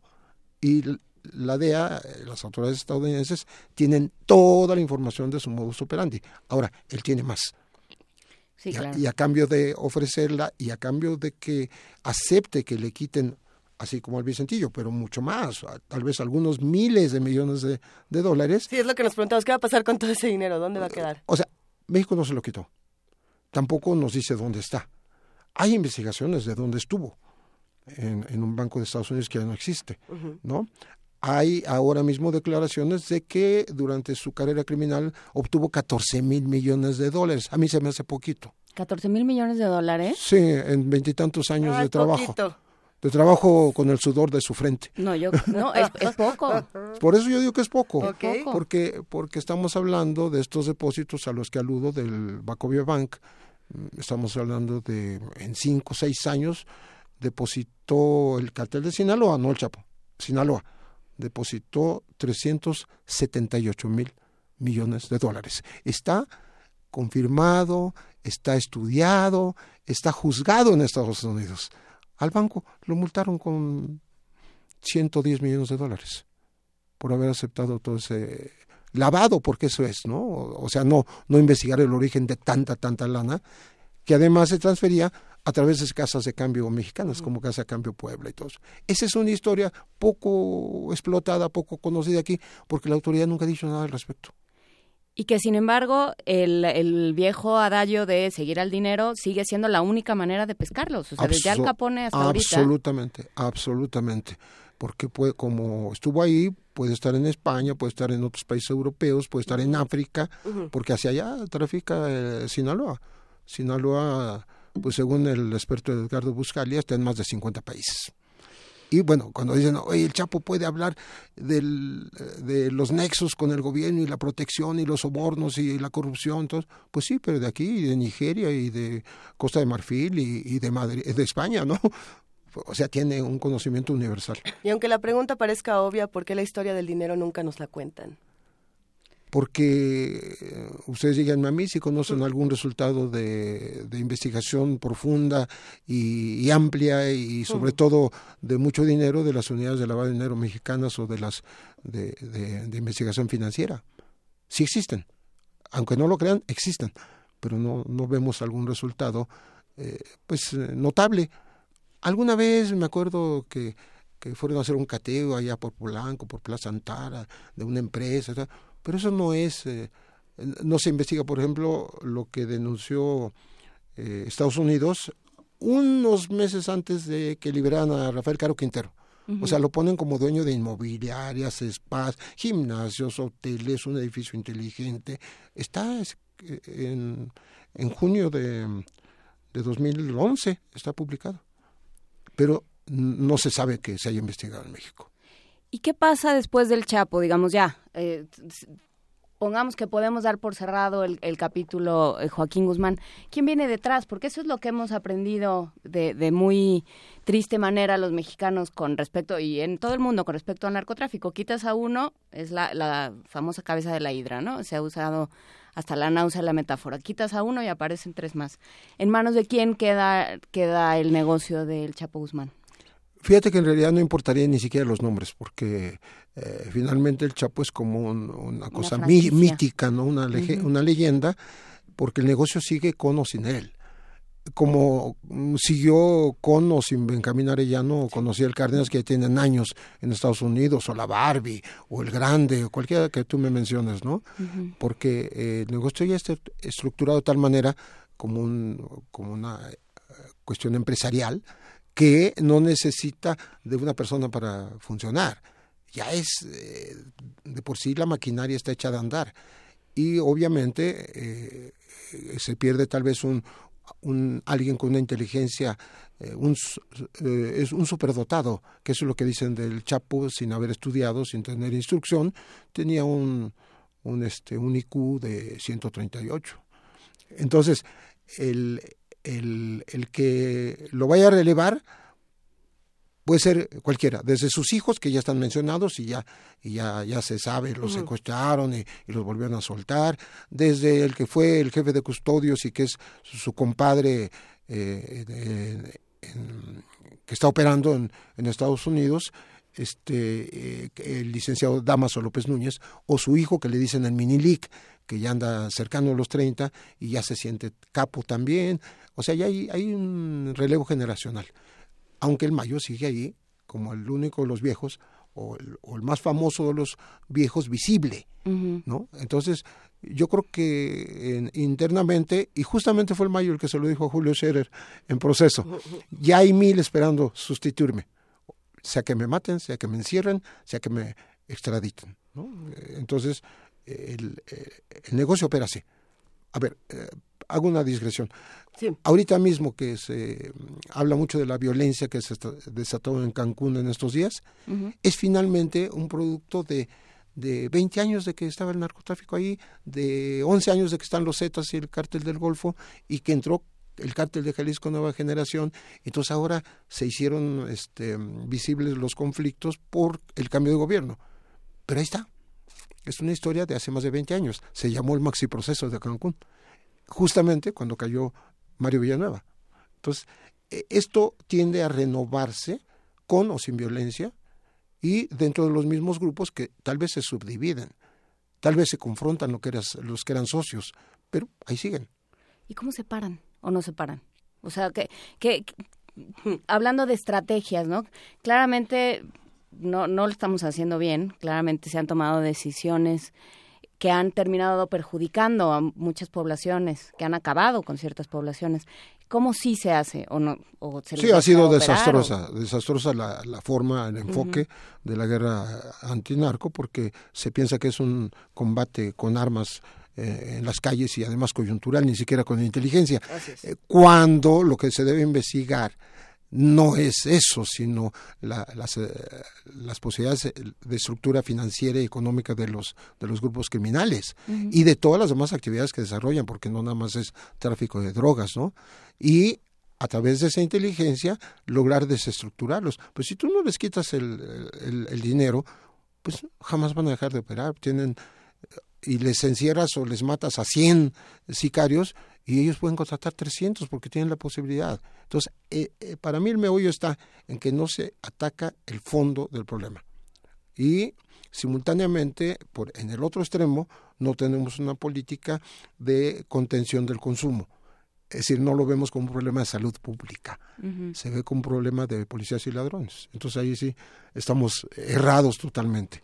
Yo creo que hay que eh, poner el acento en, salvar a las nuevas generaciones de, eh, de que se pues adhieran a tanto a la operación en, en los grupos criminales como, como al consumo, ¿no? Eh, entonces, ese, ese trabajo no se hace. Yo me pregunto, Pepe, entonces, ¿en dónde, dónde queda el trabajo periodístico y, cómo se inserta en un momento como este? Que es un momento importante. Eh, ¿Qué pasa con contigo? ¿Qué pasa con Anabel Hernández? ¿Qué pasa con Buscaglia? Y con muchas otras voces que nos han ayudado más o menos a desentrañar un poco lo que está ocurriendo. Eh, ¿En qué se están fijando que tendríamos que fijarnos todos los demás? Eh, ¿qué, ¿Qué es lo que están investigando en este momento? Sí, lo que no se investiga eh, en, México y lo tienen que hacer los periodistas, los, los este, académicos, es la, la, relación del narco con la política y con la economía. O sea, no es, repito, no es eh, balazos lo que lo que soluciona el tema, ¿no? Y eso falta muchísimo, ¿no? Falta eh, todo esto que pomposamente llama el gobierno la reconstrucción del tejido social, ¿no? Eh, darle a los jóvenes en esta época en donde tuvimos, estamos teniendo y ya se está acabando el bono demográfico, pues oportunidades de empleo porque no, se, no sirvió nada tener el bono demográfico. Le sirvió, en todo caso, a las mafias para tener más carne de cañón. ¿sí? Es, ese es el, drama de este país, que además después de declarar una guerra oficialmente, aunque después desmientan que fue declaración de guerra, hace 10 años, ¿no? Hemos tenido un saldo terrible de casi 200 mil muertos, un número indeterminado de decenas de miles de desaparecidos, más de un millón de desplazados, pero seguimos produciendo la droga. Y el ejército en la calle. Que ah, no, otro eh, tema. sí, sí, por supuesto, todas las violaciones a los derechos humanos, tanto de los policías como de la Marina, como del Ejército, que subieron exponencialmente, subieron 10 por diez veces, perdón, según lo que registra la Comisión Nacional de Derechos Humanos. O sea, ahí está la estadística. Eh, que, que, a veces es, odiosa, pero es necesario mencionar que el saldo, si fue una guerra, pues la perdieron del todo a todo, de, principio a fin. Y, eh, y no hay una voluntad política, o sea, salvo estos lo único que se sabe de esta supuesta guerra contra el narco son estos eh, golpes. A ciertos capos y, y que ya todos sabemos que por más mediáticos que sean, por más que se conviertan en un especial, en un programa especial de Televisa, o de quien sea, son eso, un momento mediático que no realmente no va al fondo del problema. Sí, porque la organización sigue, el negocio sigue, las estructuras violentas siguen y no solo siguen, se amplían. O sea, estábamos hablando cuando empezaba esto solamente del tráfico de drogas, eh, de sustancias ilícitas. Pero ahora estamos hablando de cobro de piso, de extorsión, trata de, personas, de, trata de personas, eh, tanto mujeres como niños, como eh, migrantes, o sea, es un esquema eh, escandalosamente terrible que, que no se ha frenado. No solo no se ha frenado, no hay un, una acción mm, gubernamental que pruebe que esto está dando resultado. Por este lado, no está dando resultado nos vamos a sumar, porque vamos así también a la, a la cola de la tendencia mundial, a la despenalización, a la legalización de drogas suaves. Pero ¿qué pasa con las demás? Ya Estados Unidos ahorita, por ejemplo, ya está, este, digamos, ya se adhirió más al consumo de la heroína que de la marihuana, aunque se esté despenalizando. Entonces, México, gran productor. Subimos del cuarto al segundo lugar de producción de heroína ¿eh? en el mundo, solo después de Afganistán. Ahí está el meollo, ahí está el trasfondo de lo que pasó con los 43 normalistas de, de Ayotzinapa en, Iguala. Eso, entraron a un reino prohibido, físicamente quiero decir, ¿no? Y bueno, y, los eh, grupos criminales tomaron venganza, y digo grupos criminales con las policías, y algunas autoridades federales también, que eh, finalmente en Iguala eran lo mismo. Pues y este queda, queda la sensación de que lo del jueves fue un acto simbólico, protocolario, para que se quedaran bien un, un gobierno con el otro, pero en realidad, en términos reales de trabajo para, para frenar estas, estas economías paralelas, estos poderes paralelos, fue básicamente nimio. Bueno, pues hay que decirle al auditorio si sabe de alguna incautación importante a Joaquín Guzmán lo era en México, yo creo que no. Hay unos ranchitos y un, una aeronave o dos, eh, cosas que no son relevantes en, en este negocio multimillonario, mil millonario en el mundo, en donde eh, dice, dice Roberto Saviano en, en una entrevista, dice que no se entiende la economía y el salvamento de los bancos en el mundo sin el dinero del cártel de Sinaloa. Y, con, esto, esa reflexión. con esto nos vamos a quedar. Eh, si bien el Chapo está en Estados Unidos, a nosotros aquí nos siguen faltando 43 Pepe Rebeles, así que qué bueno que sacas todas estas cosas al tema. ¿Vas a volver pronto? Con muchísimo gusto, cuando ustedes gusten. Muchísimas gracias. Rebeles, escritor, periodista y amigo de Primer Movimiento. Vamos a una nota. Primer movimiento. Clásicamente... Incluyente. Nota Internacional. Son las 8 de la mañana con 37 minutos. Nos vamos en este momento a nuestra nota internacional. Hablando de esta sucesión presidencial en Gambia, querida Juana Inés, ¿cómo se lee todo esto? ¿Qué, pasó? ¿Qué pasó? Eh, ¿qué, qué, qué sucede en, en, Gambia que finalmente, después de muchos años, se cambian los poderes? ¿Qué pasó desde Senegal? ¿Qué, qué injerencia tuvo Senegal en todo esto? Para hablar del asunto está con nosotros la doctora Paulina Berumen, internacionalista y especialista en África. Buenos días, doctora Berumen. Gracias por estar con nosotros. Muy buenos días, eh, Luisa, Juana Inés eh, y al auditorio. Cuéntenos eh, cómo, cómo se ha leído desde la perspectiva internacional y sobre todo desde la perspectiva del estudio de África todo este suceso. Pues eh, creo que podemos empezar eh, dividiendo. Es, muy es un poco complejo, eh, como explicar muy de muy muy rápido eh, el proceso del que estamos nos ocupa hoy, que es justamente esta transición de poder de un hombre que duró 22 eh, años en, en, el, gobierno, en el gobierno de Gambia, y unas elecciones que, bueno, pierde el primero de diciembre del 2016 y que eh, en un principio él había reconocido eh, como como ganador a, a, Barrow, que es el actual presidente, y digo actual presidente porque ya tomó eh, posesión del cargo, no en Gambia, él no está en Gambia, está en, en Dakar, él hizo esta toma de posesión de, de, gobierno, y juró en, la embajada de Gambia en Dakar, Senegal. Entonces eh, creo que podemos rápidamente como partir esto, esta estos estos eventos pues con, con, los hechos las expectativas que esto genera las lecciones que da pero también algunas preguntas que sí la comunidad internacional se, y el, mismo pueblo cambiano se hace con respecto a eh, toda la negociación que se llevó a cabo por parte de la CEDAO que es la Comunidad Económica de los Estados de África del Oeste en donde Senegal tuvo un papel muy importante eh, desde luego, pero no fue el único. Eh, Senegal es parte de, este, de esta comunidad económica, pero también jugó un papel muy importante, por ejemplo, Nigeria, porque todos ellos decidieron que eh, eh, no todos no todos los países participaron, pero principalmente Senegal y Nigeria eh, llegaron al acuerdo de de unir, hacer una coalición militar para poder eh, asegurar las fronteras de Gambia porque bueno, justamente eh, hablando geográficamente es muy importante este dato. Gambia, pues literalmente es un enclave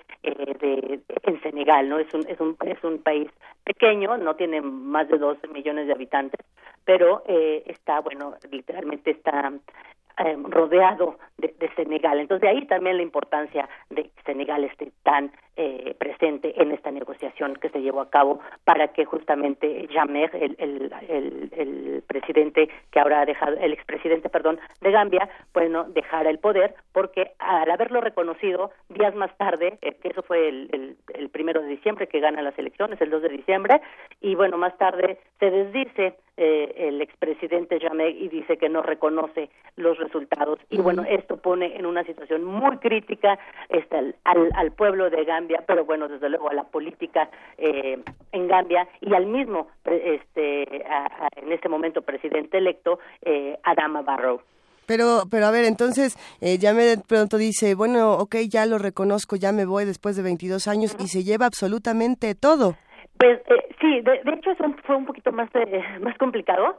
Eh, de hecho, bueno, eh, lo, lo, desconoce las elecciones y entonces eh, justamente es cuando empieza la negociación de la CEDAW, en donde se nega el, el papel preponderante eh, de negociación, llamando a otros este, a otros gobernantes a negociar, como fue el caso de Guinea, como fue el caso de Mauritania. Mauritania no es parte de la de la CEDAW, pero participa en estas negociaciones y uh, de, de hecho llevan todo este proceso en, durante diciembre y durante enero.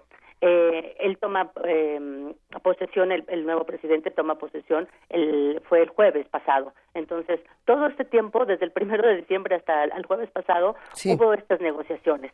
Y eh, la, la, de parte de las negociaciones, porque era justamente el jueves ya toma poder el, el, nuevo presidente Barrow, pero justamente todavía no han negociado con, con la, la no ha negociado con Jamed que deje el poder. Entonces, toda esa negociación lo que sucedió es que ellos pues estaban arreglando de qué manera se podía él y este cómo podía quedar el país, cómo podía dejar el, poder sin que fuera realmente afectado, que fuera afectado lo menos posible. Y se llegaron a una negociación que ahora está siendo muy muy criticada por parte de, de, la sociedad gambiana, sobre todo de los ciberactivistas, de los de las feministas, de, los partidos de, algunos partidos de oposición muy importantes también en Gambia. Pues justamente se logró que él eh, se fuera con ciertos privilegios de ex jefe de Estado, ¿no? Un salario que, que bueno que se le pertenecía pero bueno dado que tiene una trayectoria no muy eh, no muy alabada en, en la sociedad gambiana por la represión por por este casos de, de, violación de derechos humanos por este eh, algunas muertes que se le atribuyen sobre todo a nivel de, de, de, periodistas etcétera entonces no tiene un no tiene una una no tuvo una trayectoria muy este, destacada en términos sociales y bueno, en términos económicos tampoco. Entonces, él tuvo que negociar todas estas cuestiones, que su familia no fuera tocada, que se pudiera ir su familia con él. Y bueno, justamente eh, todo esto se había logrado hasta el jueves, eh, eh, hasta el viernes, perdón, esto se logró el viernes, donde él dice, bueno, digamos que él logró sacar de, de, la negociación qué beneficios, con cómo se podía ir él.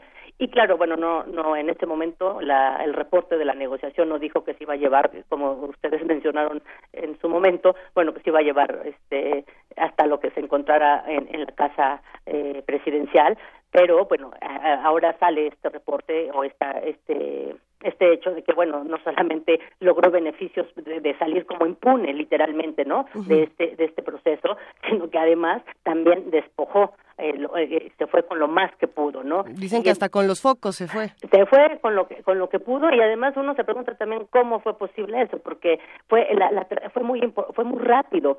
Eh, esta esta negociación se dio el viernes y él él él se va de Gambia el sábado en la noche y la, negociación terminó justamente el viernes en la tarde. Entonces fue, fue muy rápido, hubo, hubo una cuestión como de también lo que él hizo esperar, pues en el fondo tal vez él podría haber imaginado que tenía que dejar el poder, porque bueno, había las fuerzas militares que ya estaban eh, como Em, ya estaba dicho que si él se, oponía a dejar el poder, iba a intervenir justamente esta coalición militar de la CEDAW. Entonces, bueno, sí estaba muy, muy acorralado, pero también la CEDAW estaba muy interesada, y Senegal particularmente estaba muy interesado en que esto no se, no se fuera a una, a una cuestión realmente de enfrentamientos con, con, el, con el ejército gambiano, que todavía en ese momento pues tenía eh, como jefe eh, de, de, las fuerzas militares pues, al propio llamé, entonces eh, se volvía muy complicada la situación. Supongo que en todo este proceso le dio tiempo como eh, de, tomar lo más posible y justamente se va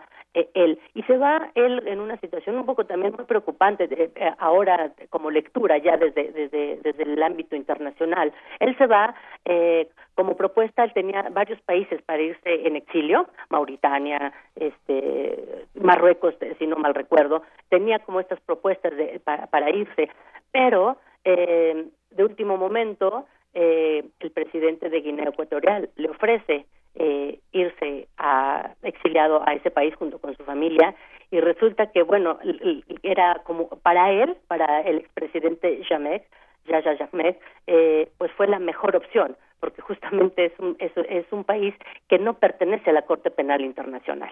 Mm. Entonces, estas son las dudas que ahora surgen con respecto, digamos, realmente lo que ahora eh, queda un poco en la mesa es cómo, qué va a suceder justamente, quién se va a atrever a hacer un proceso, si el propio presidente ahora, eh, Barrow, el presidente de Gambia, eh, pues va a poder iniciar un proceso, de qué se va a tener que ocupar. Eh, es decir, ese es un poco lo, que más ahorita está en, en, en, el, en el ánimo de muchas eh, personas en Gambia eh, y de los partidos políticos, desde luego de oposición en su momento, que, bueno, este, justamente el presidente de Guinea Ecuatorial literalmente liberó a Jamek de que fuera, eh, pues que se inicie un proceso y que responda por los crímenes y por todas las violaciones en su calidad de jefe de Estado en su momento. Eh, que ahí eh, lo que es interesante es cómo, cómo restañar, digamos, eh, cómo restaurar a esta sociedad, porque, bueno, durante un buen rato, ¿no? Lo que pasa es que, claro, estábamos todos viendo hacia Estados Unidos, pero durante un rato muy largo se tuvieron que redoblar, que, doblar el número de vuelos que salían de Gambia por la cantidad de gente que estaba saliendo por la incertidumbre política y social. Hubo una serie de disturbios, o sea, realmente no, o sea, sí, ya, ya, ya se aferró a la silla todo lo que pudo porque sabía que iban a venir por él y no quería y no quería moverse, pero eh, pero sí se creó un clima ya eh, absolutamente insostenible en Gambia. Creo que eso fue más a nivel político. La sociedad sí tuvo sus precauciones, eh, jueves y viernes, eh, básicamente, de la semana pasada, eh, como en otras ocasiones ha sucedido en otros países de África que ha habido esta incertidumbre, pues se cierran todos los comercios, nadie circula, porque además sabían que estaba latente la posibilidad de que él se negara rotundamente a dejar el poder, ¿no? Y eso ya pone en una situación muy crítica a las fuerzas de coalición militares de Nigeria y de Senegal que ya estaban en las fronteras, eh, como se eh, que estaban en las fronteras con, con Gambia, y, y eso generó realmente, si, si, si se niega realmente él sigue, él todavía, eh, digamos, podría tener como este margen de maniobra, aunque de, de, de, de, influir sobre las fuerzas militares, aunque en el momento en que eh, el nuevo presidente Barrow desde Dakar tomó posesión, desde, desde Gambia también el, el principal, este, el jefe eh, militar de, del ejército de Gambia le declaró su, su, su lealtad a Barrow. O sea, ahí ya también se, se deslindó y eso también debilitó eh, notablemente a Jamek, ¿no? O sea, ya, como no ni siquiera iba a tener ese margen de maniobra de poder enfrentar a la coalición porque ya él ya no tenía esa esa eh, esa capacidad. Y esto justamente va eh, va a generar pues una un ambiente pues de incertidumbre en la sociedad. Sí se cerraron comercios no circularon este casi carros en, la ciudad en Banjul que es la, la ciudad de la, capital perdón de Gambia. Y en esta en, justamente en Banjul es donde empezó, eh, más bien a nivel de turismo, pues sí, una gran incertidumbre también qué va a pasar, porque no, era, no es una situación fácil sabiendo que no es tu país, que estás en, una, en un momento donde no hay presidente literalmente eh, en funciones todavía, no hay un gobierno, ¿no?, que, que garantice seguridad. Y entonces fue cuando empezó toda esta cuestión de, de los vuelos eh, para sacar a los turistas, que bueno, es, eh, la producción de cacahuate y, la, y, la, y el turismo pues son las principales actividades económicas de, de, de, Gambia. Y creo que algo muy importante también y que sostuvo mucho, mucho esta, este momento tan de tanta incertidumbre en Gambia fue la sociedad, una vez más, eh, la sociedad. Las hombres y mujeres que desde las redes sociales estuvieron realmente resistiendo eh, para, para que justamente no salieran a las calles a hacer disturbios, eh, se pedía que se sostuviera que hasta el final el hecho que defendieran los resultados de, de del primero de diciembre y que se para que Jamek pudiera salir del país y que eh, Barrow pueda regresar a, Gambia. Entonces creo que sí hubo también estos actores desde, desde la base, ¿no? Que realmente eh, permitieron también que, que Gambia, como sociedad, tuviera como paciencia. No digo que fue fácil que no hubiera incertidumbre, pero hubo una, una gran este, manifestación desde las redes sociales de estar eh, comunicando para que justamente resistieran, resistieran la tentación ¿no? Del disturbio, resistieron la tentación de, de, enfrentarse y que esto saliera de las manos, ¿no? De la propia sociedad. Y no solamente los gambianos desde, desde el ámbito nacional en Gambia, también la diáspora. Hay una, hay muchísima gente exiliada este de, de, Gambia, pero también mucha gente que empezó a salir eh, justamente ante esta incertidumbre, se empezó a mover hacia las fronteras de Senegal, tanto hacia el norte como hacia el sur.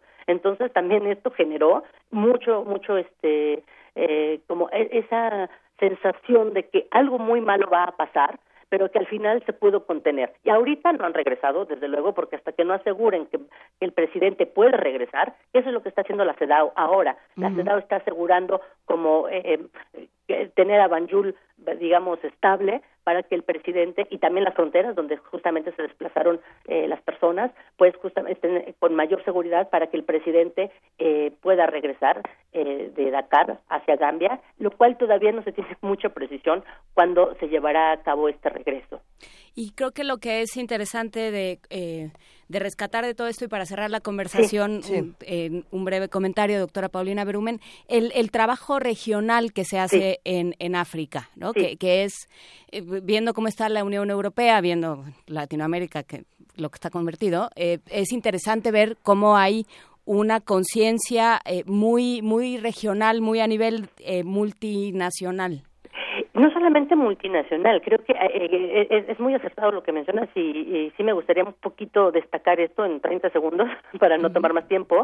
Eh, creo que el trabajo de la CEDAO fue, fue muy importante. Sí, en efecto, había un interés muy particular de Senegal de, de guardar toda compostura y calma y, el menos conflicto posible, porque justamente todo se le iba a desbordar hacia, hacia, hacia su país, ¿no? Lo, cual, por sí, hay mucha gente de Gambia que vive en Senegal eh, tras todo este régimen de 22 años de Jamek. Pero eh, creo que también la CEDAW se supo movilizar, pero también quedan muchas preguntas sobre esta propia movilización regional de, de, la, de, este, de estas comunidades, ¿no? Todavía eh, por ejemplo, Nigeria forma parte de, la CEDAO, como ya mencioné, y bueno, y el gran problema que tenemos con Boko Haram en, Nigeria, que, se ha, que ha sido ya transfronterizo, ¿no? Hablando de Camerún, hablando de Níger, bueno, creo que también ahí hay grandes preguntas. Esta ha sido una gran lección, ha sido un gran acierto de la CEDAO, pero todavía hay otras eh, como nuevos retos que debería tomar en, sus manos, porque sí fue capaz de lograr eh, toda esta transición y de esta mediación para, eh, para que fuera en, la, en la calma,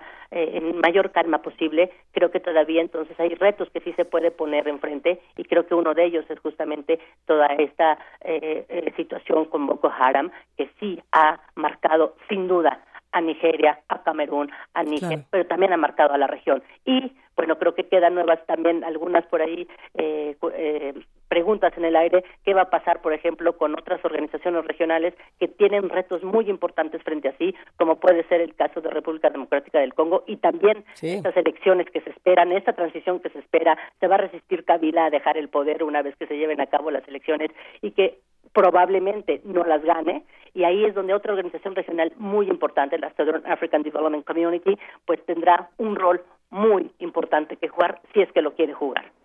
Con esta nos vamos a quedar, doctora Paulina Berumen. Muchísimas gracias por charlar con nosotros esta mañana. Eh, cuando hablemos de, del Congo, ¿hablarás con nosotros? Será un placer y será realmente interesante también ver y aprender de las diferentes lecciones. Yo les agradezco mucho este, eh, haber podido tener esta ventana para hablar de África una vez más. Que no se cierre esta ventana. Muchísimas gracias, Paulina. Muy buen día. Primer movimiento. Clásicamente... Universitario. Eh, son las 8.55 de la mañana y ya está en la línea eh, Rosa María Escobedo, jefa del Centro de Información y Preservación de Publicaciones de la Dirección General de Publicaciones de la UNAM. ¿Cómo estás? Buen día. Hola, buen día, Luisa, Juana Inés. Aquí presentes con, con ustedes. Cuéntanos, ¿qué hace este Centro de Información y Preservación de Publicaciones? Pues mira, contextualizando un poco, digamos que el trabajo que desarrollamos en el centro, mira, en la UNAM cada facultad, eh, instituto, centro de estudio edita sus propios libros. Nuestra tarea en el centro consiste en recibir un ejemplar de cada título publicado, ya sea para venta o distribución gratuita, y así pues tenerlo aquí en resguardo en el centro. Una vez que nos llega el título, lo registramos, lo clasificamos y lo ponemos en la estantería para que pueda ser consultado por nuestros usuarios. Los acervos del centro preservan la obra de autores como el doctor León Portilla, Ramón Chirau y títulos como las obras completas de Justo Sierra, por mencionar solo algunos ejemplos. De entre los títulos con mayor antigüedad registrados en nuestro centro, tenemos un título editado en 1935 que lleva por título Breves apuntes sobre las aguas de Teotihuacán, Estado de Puebla. El centro tuvo sus inicios con un modesto acervo y una base de datos referencial en el año de 1992. En aquel entonces, el centro tenía el nombre de Centro de Información Libros UNAM. Y desde entonces, año con año, ha crecido los acervos con las novedades editoriales así como con un trabajo intenso que estamos haciendo en cuanto al rescate de algunas de las primeras ediciones que realizó la imprenta universitaria. Hasta el día de hoy tenemos más de 23 mil volúmenes impresos y con la entrada en vigor de las disposiciones generales para la actividad editorial y de distribución de la UNAM, eh, tenemos ahora también la responsabilidad de recibir, organizar y preservar la producción editorial electrónica también lo que sin duda hará que las colecciones crezcan a una mayor velocidad en un tiempo relativamente corto. En este contexto, quiero compartirles a ustedes y a su auditorio tres proyectos que estamos llevando a cabo en este 2017 y que se pretenden concluir en el año 2018. El primer proyecto se trata de la construcción de nuevas instalaciones que permitan preservar adecuadamente el 100% de nuestros acervos y que soporten el crecimiento anual de las colecciones. Los beneficios que traerá este trabajo no solo será la adecuada conservación de las colecciones, sino tener también espacios propicios para la consulta de las colecciones, ya que ahora estas, bueno, pues no están como en las mejores condiciones y también, bueno, pretendemos que más usuarios externos vengan y consulten las colecciones, ya que por el momento únicamente, bueno, pues toda la gente de, del equipo de la Dirección General de Publicaciones son nuestros usuarios. ¿Y puede ir, ahorita está abierto al público? Ahorita lo que estamos haciendo es sí recibir, eh, digamos, sus solicitudes, pero vía telefónica, o en todo caso, si quieren visitar el centro, sí es mediante una cita, pero sí, sí estamos atendiendo a, digamos, a los usuarios externos, y con este proyecto lo que queremos, pues, es ya abrirlo definitivamente en el sentido de que ya no tengan que pedir cita, ¿no? Sino de que lleguen directamente y, bueno, pues consulten las colecciones. El segundo proyecto que iniciamos es el diseño y construcción de un repositorio digital. Este repositorio, eh, bueno, pues nos va a permitir dar cumplimiento a las disposiciones generales en lo que se refiere, bueno, pues a recibir todo el, todos los ejemplares electrónicos que ya está empezando a, a producir nuestra máxima casa de estudios. A la fecha tenemos, bueno, del año pasado que empezamos a recibirlos, a la fecha tenemos cerca de 100 títulos, pero bueno, seguramente este número va a seguir creciendo. Y bueno, por último, estamos haciendo un catálogo histórico que pretende compilar, compilar perdón, todos los títulos publicados por la UNAM desde 1929 hasta la producción editorial del 2017. Este catálogo está conformado con los registros producidos por nuestro propio centro, por los registros de la Dirección General de Bibliotecas, de la UNAM también, más la investigación bibliográfica en fuentes externas y las aportaciones de información que realizan cada una de las dependencias de la UNAM. Al quedar finalizado el catálogo, se calcula que contará con un aproximado de 30.000 registros de ediciones y reimpresiones de los títulos publicados en el citado periodo. Con estos proyectos esperamos seguir contribuyendo al desarrollo de las investigaciones presentes y futuras sobre temas como la visión universitaria, historia de la UNAM, el desarrollo en las diferentes áreas del conocimiento, etcétera. Luisa y Juana Inés, como ustedes y nuestra audiencia pueden escuchar, tenemos mucho trabajo por delante, cuidando nuestro legado editorial. Eh, espero que pronto les estemos platicando la finalización de estos proyectos para que puedan conocer directamente las colecciones, nuestro centro, el catálogo histórico y nuestro repositorio digital. Excelente. Pues estaremos, estaremos al pendiente. Muchísimas gracias, Rosa María Escobedo, jefa del Centro de Información y Preservación de Publicaciones de la Dirección General de Publicaciones y Fomento Editorial de la UNAM. Gracias por estar esta mañana con nosotros. Muchas gracias. Les deseo un excelente lunes. Igualmente, muchas gracias. Primer movimiento. Clásicamente... Reflexivo.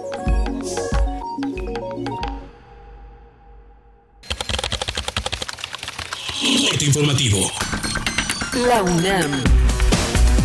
El gasolinazo es la punta del iceberg de una bomba llamada reforma energética, con la que se transita a un régimen de mercado neoliberal en la industria de los hidrocarburos, indicó Rocío Vargas, académica del Centro de Investigaciones sobre América del Norte de la UNAM. Lo que resulta más importante es que estas áreas consideradas estratégicas que quedaron cerradas en el capítulo 6 del Telecán, se modifican, se les quita el carácter estratégico, excepto a la exploración y explotación de hidrocarburos. Entonces quedan ya como actividades que no son la obligación del Estado, la transformación, el transporte, la comercialización interna y exterior de hidrocarburos. Y en la comercialización interna, por supuesto, está todos los combustibles en México.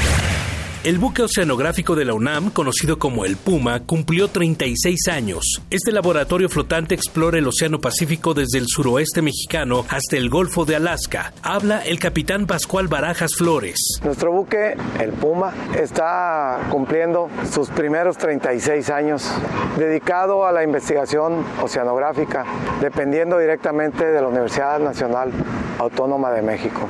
Llenos de, de éxito, gracias al apoyo tan grande que nos ha dado la UNAM y gracias a la dedicación tan grande que tiene mi tripulación. Nacional.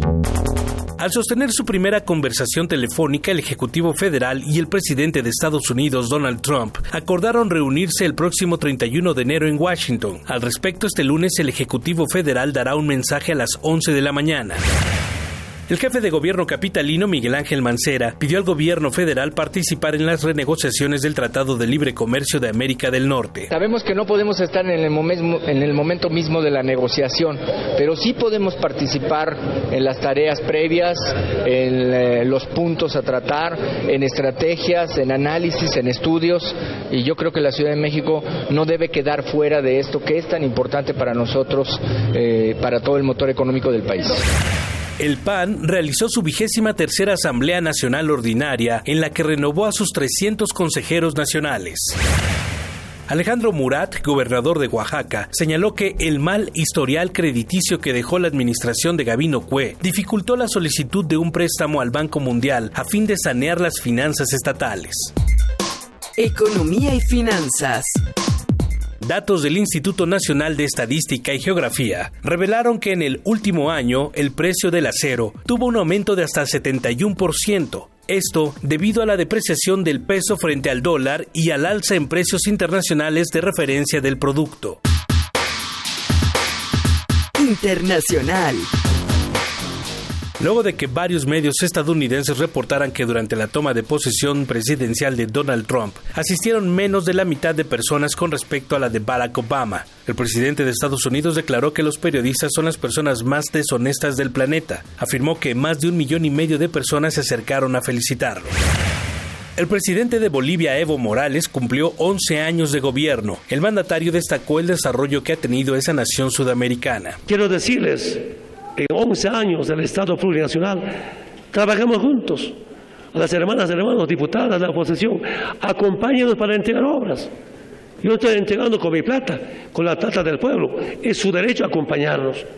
Tienen derecho a observarnos, tienen derecho a criticarnos, tienen derecho a corregirnos. Acepto perfectamente, nos equivocamos. Pero lo más importante es todos pensar en Bolivia. Un día como hoy. En 1989 murió el pintor, escultor y escritor español Salvador Dalí, considerado uno de los máximos representantes del surrealismo. Los elefantes, la persistencia de la memoria y el gran masturbador son algunas de sus obras más reconocidas.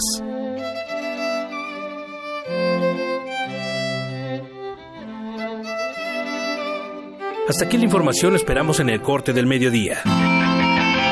Radio UNAM, clásicamente informativa. Muy buenas tardes, bienvenidos sean todos ustedes a Prisma RU por Radio UNAM. Yo soy Deyanira Morán. Esta es la información deportiva. Se homologarán todos los procedimientos. Hasta aquí el reporte. paso RU. Prisma RU de lunes a viernes. De lunes a viernes. De 1 a 3 de la tarde por el 96.1 de Radio UNAM. ¿Eres de los que se la pasa posteando fotos en el Face burlándose de los políticos? ¿Dándole retweet a esas frases inteligentes de protesta? ¿Muestras tu inconformidad en redes sociales? ¿Haces memes quejándote del gobierno? En el Partido Humanista queremos decirte que eso no va a cambiar las cosas y que si quieres que este país cambie, tienes que ponerte a trabajar. Y el partido político es el mejor instrumento para cambiar las cosas. Y este es nuevo, no tiene vicios y tiene espacios para ti. Súmate, conócenos y pongámonos a trabajar. Partido Humanista Ciudad de México. El país vive transformaciones minuto a minuto. ¿Es necesario reformar el presente? Sé parte del coloquio. México. ¿Necesita o no una nueva constitución? Del 24 al 26 de enero en el aula magna del Instituto de Investigaciones Filológicas. Circuito Mario de la Cueva en la zona cultural de Ciudad Universitaria. Más información en www.humanidades.unam.mx. La Secretaría de Cultura presenta Stanley Kubrick, la exposición. Más de 900 piezas entre fotografías, objetos personales, guiones y vestuarios originales que revelan aspectos del proceso creativo del cineasta, así como sus aportaciones al séptimo arte. Además, una retrospectiva integrada por todas las películas de este icónico director de cine, a partir del primero de diciembre en la Galería de la Cineteca Nacional, Avenida México, Coyoacán 389, Colonia Joco, Ciudad de México. Secretaría de Cultura, Gobierno de la República. La 38 Feria Internacional del Libro del Palacio de Minería convoca a estudiantes o recién egresados de la UNAM a formar parte de su grupo de becarios en actividades culturales. Buscamos iniciativa, excelente comunicación y facilidad para trabajar en equipo. Se ofrece remuneración económica. Entra a filminería.unam.mx y consulta las bases. Búscanos en redes sociales, en Facebook como Primer Movimiento UNAM y en Twitter como P Movimiento o escríbenos un correo a primermovimientounam@gmail.com. Hagamos comunidad. Las 9 de la mañana con 8 minutos y esta es la tercera hora de primer movimiento. Este lunes 23 de enero que ya, eh, ya está casi... No, no, es que no va a llegar a su fin, está comenzando, pero para nosotras ya es... Ya está llegando a su fin, por lo menos esta emisión. Vamos con una nota de la UNAM. Investigadores de la UNAM trabajan en el desarrollo de un anticonceptivo, anticonceptivo masculino basado en el veneno de la serpiente coralillo. O sea, los, los van a dejar que los muerdan. No. Ya se van a morir todos y entonces ya no van a tener no, no, no, a ver, esto es cosa seria. creo que tenemos que escuchar la nota completa. Nuestra compañera Cindy Pérez Ramírez nos tiene los detalles. La coralillo es una serpiente que posee un veneno muy potente, similar al de la cobra y casi el doble de mortífero que el de las serpientes de cascabel. Las consecuencias de su mordedura en los humanos es la insuficiencia respiratoria. Sin embargo, las toxinas de este veneno podrían fungir como inhibidores de los canales de los espermatozoides, por lo que investigadores de la UNAM estudian su uso para crear un anticonceptivo masculino. Alberto Darson, académico del Instituto de Biotecnología de la UNAM, comentó lo anterior. Él es parte del equipo apoyado por la Secretaría de Ciencia, Tecnología e Innovación de la Ciudad de México, dirigida por el doctor Drucker Colín. El apoyo duró tres años y ha finalizado. Dicho equipo estuvo constituido por los doctores Hernández y Picones del Instituto de Fisiología Celular y los doctores Darson, Treviño, Posani, Corso y Alagón del Instituto de Biotecnología de la UNAM. El fármaco tiene que ser muy específico en particular solo para la proteína que está en la célula que uno quiere atacar. Nosotros en este momento ya tenemos algunas fracciones que bloquean a los canales del espermatozoide, pero todavía no tenemos la certeza de que esas moléculas no bloqueen a otros canales de otras células, porque si eso pasa, entonces no se pueden usar. Si alguna de esas fracciones resulta que es mucho más específica para los canales que están en el espermatozoide, entonces sí ya se podría pensar en una fase que estuviera más vinculada a la parte clínica. Los investigadores del Instituto de Fisiología Celular y del Instituto de Biotecnología de la UNAM encabezan el proyecto que se encuentra en la segunda etapa de experimentación. Y lo que logramos fue encontrar como cuatro fracciones de los venenos de víbora que potencialmente pudiesen ser proseguir a una segunda etapa para ver su especificidad. y ahora es un proyecto que estamos llevando en el laboratorio y lo que sigue es estudiar la especificidad de esas fracciones y eso va para pues, años. Cabe señalar que anualmente se registran más de 400.000 nacimientos de madres menores de edad, lo que representa 20% del total de nacimientos en nuestro país.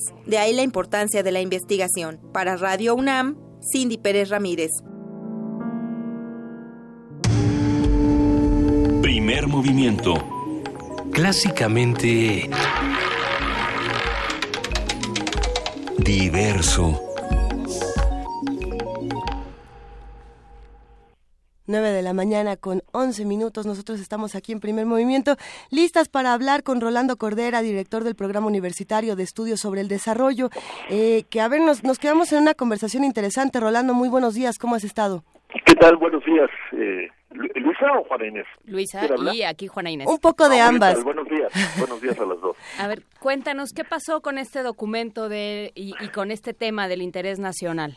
Bueno, eh, lo, lo presentamos, como les dije la semana pasada, lo presentamos el miércoles en un en un seminario abierto ahí en el en el auditorio del posgrado de, de economía con eh, la presencia del, del rector eh, Graue y y también eh, con la participación eh, que fue desde el principio de del proyecto de, del ingeniero Cuauhtémoc Cárdenas y otros amigos y, y colegas y arriesgamos eh, yo lo- yo lo veo así eh, arriesgamos esta propuesta de, de un poco revivir esta vieja noción eh, un tanto eh, golpeada verdad este no no muy prestigiada por cierto del interés nacional.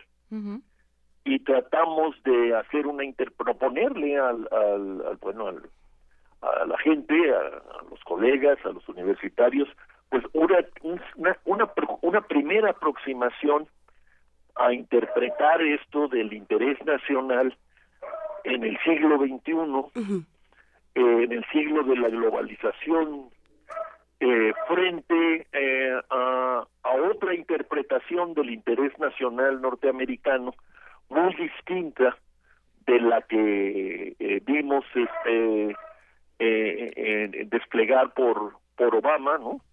Eh, por el presidente Obama y entonces pensamos nosotros que que para para encarar esta este esta serie de amenazas y y de malas de malos augurios que ha traído para los mexicanos eh, la campaña presidencial y luego el presidente electo hasta llegar al presidente eh, formalmente constituido es este volver a pensar en términos del interés nacional porque cuando uno revisa verdad el, el inventario de implicaciones que puede traer consigo el, el que el presidente Trump quiera llevar a cabo tal cual lo ha dicho su, su programa o su proyecto, en particular su proyecto eh, relativo a México, tanto en el plano de la migración como en el plano de la economía, resumida en el Tratado de Libre Comercio de América del Norte, pues lo que uno encuentra es que pocos sectores eh, de la sociedad mexicana quedan a salvo, ¿no? Eh, todos serán, se verán afectados en sus intereses particulares, en sus proyectos y en su presente, ¿no? Lo más claro y, y preocupante y doloroso del mundo, pues son nuestras comunidades de mexicanos que, que viven en los Estados Unidos, los eh, que parte de, de las cuales han sido abiertas, clara y directamente amenazadas por por el señor Trump, ¿no? Eh, pero pero pues vayamos eh, recorriendo uno tras otro de los renglones de la actividad mexicana, la actividad comercial, la actividad eh, productiva en general, pero también la actividad intelectual, la educación superior, la investigación científica, y, y nos encontraremos eh, con implicaciones negativas en prácticamente todos los planos. Y entonces, pues eso nos lleva a pensar en la necesidad de repensar la noción de interés nacional, haciéndonos cargo de que en el pasado eh, se ha hecho mal uso de, de esa noción. En nombre del interés nacional, pues los Estados Unidos se metieron en una guerra de la que salieron derrotados, por cierto, y pero aplastaron, diezmaron, destruyeron buena parte de aquel eh, país legendario que se llama Vietnam, ¿no? Y en nombre del interés nacional en México, pues vivimos años de, persecución política y de, y de represión eh, social. Y sin embargo, con toda la globalización que queramos, eh, pues nos volvemos a encontrar con esta cuestión, que necesitamos pensar en términos del conjunto, ¿no? En términos de, de un país, de una sociedad organizada nacionalmente con un Estado, a pesar de todo. Y entonces, pues es bueno aprender a hacer eso de nuevo y tratar de hacerlo de la mejor manera. Para nosotros la mejor manera es eh, hacerlo en un contexto de deliberación democrática y de creciente progreso pues del Estado de Derecho, ¿no? Pues eh, eh, eso es lo que esperaríamos, porque yo lo primero que me pregunto al, hablar del interés nacional es de qué estamos hablando cuando hablamos de nación y desde dónde estamos hablando de nación y pensando en una en una perspectiva universitaria, ¿no? En, en una de las universidades más importantes del país, ¿qué nos estamos planteando como esa nación y pues cómo la estamos armando? mira, perdóname, pero yo todavía no encuentro un buen sustituto eh, eh, a la nación para pensarme a mí mismo. Claro. Es decir, yo yo conozco, tengo amigos incluso y conozco a muchas gentes que se sienten ciudadanos del mundo, ¿no? Hasta que tienen que atravesar la migra, ¿no? Ajá. Entonces ahí ya, ahí ya no eres ciudadano del mundo y, y en, todas las fronteras te lo recuerdan. Y, y cuando hablas con los más eh, eh, globalizadores de, de la tierra, pues este al final acaban hablándote de Alemania, ¿no? O de o lo más de Europa, ¿no? A la que quieren ahora acabar una bola de ululantes nacionalistas, émulos de, de Trump, ¿no? ¿Para qué hablar de Estados Unidos? Eh, yo creo que nuestro contacto con Estados Unidos, tan amplio y rico como eh, se ha vuelto en las últimas décadas, sigue siendo un intercambio entre naciones. Eh, entonces, eso de dar por terminada la nación porque nos molesta o porque ya vemos el fin de la globalización convertida en la federación del hombre, ¿no? Como lo lo profetizaba el presidente Jefferson allá por el siglo XIX. ¿O porque hemos perdido la capacidad de diálogo, Rolando? Sí, bueno, pero tú y yo lo estamos, la estamos este, reviviendo, ¿no? Es lo que estamos haciendo en este momento. Pues sí. Estamos dialogando. Yo creo que hay que dialogar con mucha intensidad y mucha extensión y obligar a nuestros representantes a que dialoguen. Pero ahí también este, se necesitan dos para el tango, ¿no? Hay que exigir, yo creo que es el momento de exigir la creación de un verdadero contexto deliberativo en nuestro país. Por ejemplo, estoy viendo ahorita en el periódico que el secretario Videgaray va a asistir al Senado para dialogar con los senadores eh, respecto de la agenda que llevará en estos días a Washington junto con el secretario eh, de Economía, eh, eh Ildefonso Guajardo. Bueno, ojalá y en efecto la agenda que lleven sea el resultado de una buena conversación entre los senadores, por lo menos yo diría los senadores que forman la, las comisiones de relaciones exteriores y ellos, y que en efecto conozcamos de esas deliberaciones, que podamos acercarnos a esas deliberaciones por la vía de la televisión y que la conozcamos luego de manera impresa, como se hace pues prácticamente en todos los países, ¿no? Bueno, ese sería un buen principio de montar un diálogo en torno a la futura, el futuro de la relación con los Estados Unidos y particularmente el futuro del, del Tratado de Libre Comercio de América del Norte a partir de una deliberación digamos, abierta e institucional, que eso es lo que le da la política, yo creo, su valor. Por supuesto. Pues eh, queda hecha la invitación. ¿Se puede acceder al documento que presentaron el, el miércoles? está, mira, está en la página del Grupo Nuevo Curso de Desarrollo, la página en la UNAM, y en la página del Programa Universitario de Estudios del Desarrollo. Perfecto. en las dos páginas entiendo que ya está de hecho la subieron el propio miércoles. Pero si si estamos en eso para compartir. Si no estuviera, pues que los que se metan a la página del PUES, del Programa Universitario de Estudios del Desarrollo, que nos lo digan, ¿no? Para para para eh, mandárselos de inmediato. Porque sí tenemos todo, tenemos la versión digital de, del documento y demás. Claro. Ya, ya la estamos buscando, Rolando, precisamente para compartirla y que todos podamos hacer comunidad contigo. Te mandamos un gran abrazo. Igualmente y gracias. Mil gracias. Gracias, Rolando. Buen día. Primer movimiento. Clásicamente... Universitario.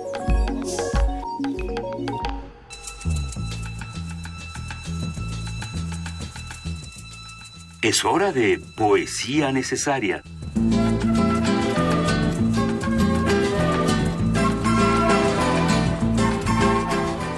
Las 9 de la mañana con 21 minutos y llegó el momento de poesía necesaria. Como que era hora de poesía necesaria como desde las 7 y cuarto, ¿no? Bueno, pero ahorita... Pero qué bueno que ya llegamos. Y, y, sucede que, pues sí, el fin de semana despertamos muchos con esta marcha de las mujeres en Estados Unidos y en el resto del mundo que nos dejó impactados, nos dejó impactadas de muchas maneras distintas y una de ellas es pensar eh, si no todos los estadounidenses son Trump ni representan precisamente lo que Trump está proponiendo y ahí están en las calles eh, reuniéndose mujeres, hombres, personas de diversidad sexual, personas de, de diversas edades, de distintos colores.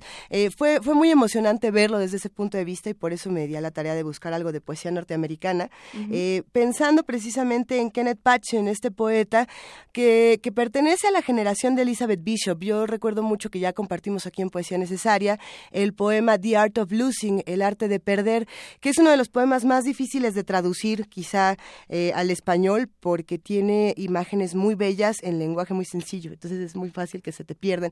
Y lo mismo le, le, le, sucede a Kenneth Patchen, en este caso está traducido por Adalberto García López de Culiacán, un poeta muy joven que nace en 1993, pero hace una traducción interesante. Él le pone este poema Mi religión es amarte, eh, el, el poema se llama Religion is that I love you, que para mí sería más como religión es que te quiero. Eh, pero las dos lo pueden encontrar de las dos maneras en, en, redes sociales. Y es un poema muy bello que esperemos disfruten y que los haga pensar que no todos los estadounidenses representan el horror y no todo el mundo representa estos discursos. Podemos unirnos de muchas maneras distintas. Como el tiempo hará rígidos nuestros cuerpos, en un solo sueño, satisfecha el hambre, el corazón roto igual que una botella abandonada por ladrones amada hasta que nuestros labios se encuentren inclinados, nuestros rostros muy juntos, los ojos cerrados, allá afuera, detrás de esta ventana donde las ramas se agitan, en el delicado viento donde los pájaros fatigan sus alas, dentro de ese aire lisiado, amor, nos estamos muriendo. Veamos cómo llega el sueño y crucemos los dedos a través del aliento que vamos exhalando. Viviendo, podemos amar aunque la muerte se aproxime. Es su desesperado tarareo el que no debemos escuchar. Tenemos que aferrarnos, no morir ahora que estamos abrazados. Primer movimiento. Clásicamente... Reflexivo.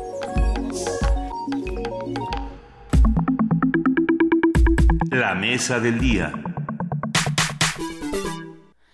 9.24 de la mañana y justamente durante el fin de semana tuvimos, como, como ya lo apuntabas Luisa Iglesias, vimos todas estas manifestaciones de, de mujeres y de diferentes personas sí. eh, en Estados Unidos y en otras partes del mundo eh, apoyando estos derechos civiles y uno pensaría que ya no hay necesidad que, por ejemplo, el asunto del género fue algo que se dejó atrás con Gloria Steinem, con eh, la legalización del aborto en Estados Unidos y la y la discusión al respecto en otros países eh, con lo que sucede en México y sin embargo parece ser que es un tema que todavía tenemos que discutir y que tenemos que defender y para platicar de ello hablamos hoy con Miguel Moguel Valdés, él es maestro en Derechos Humanos y Democracia. Buenos días, Miguel. Eh, vamos Ay, a ver si podemos mejorar un bajito. poco la comunicación con Miguel Moguel. ¿Nos escuchas, Miguel? Hola, sí, te Ay. escucho.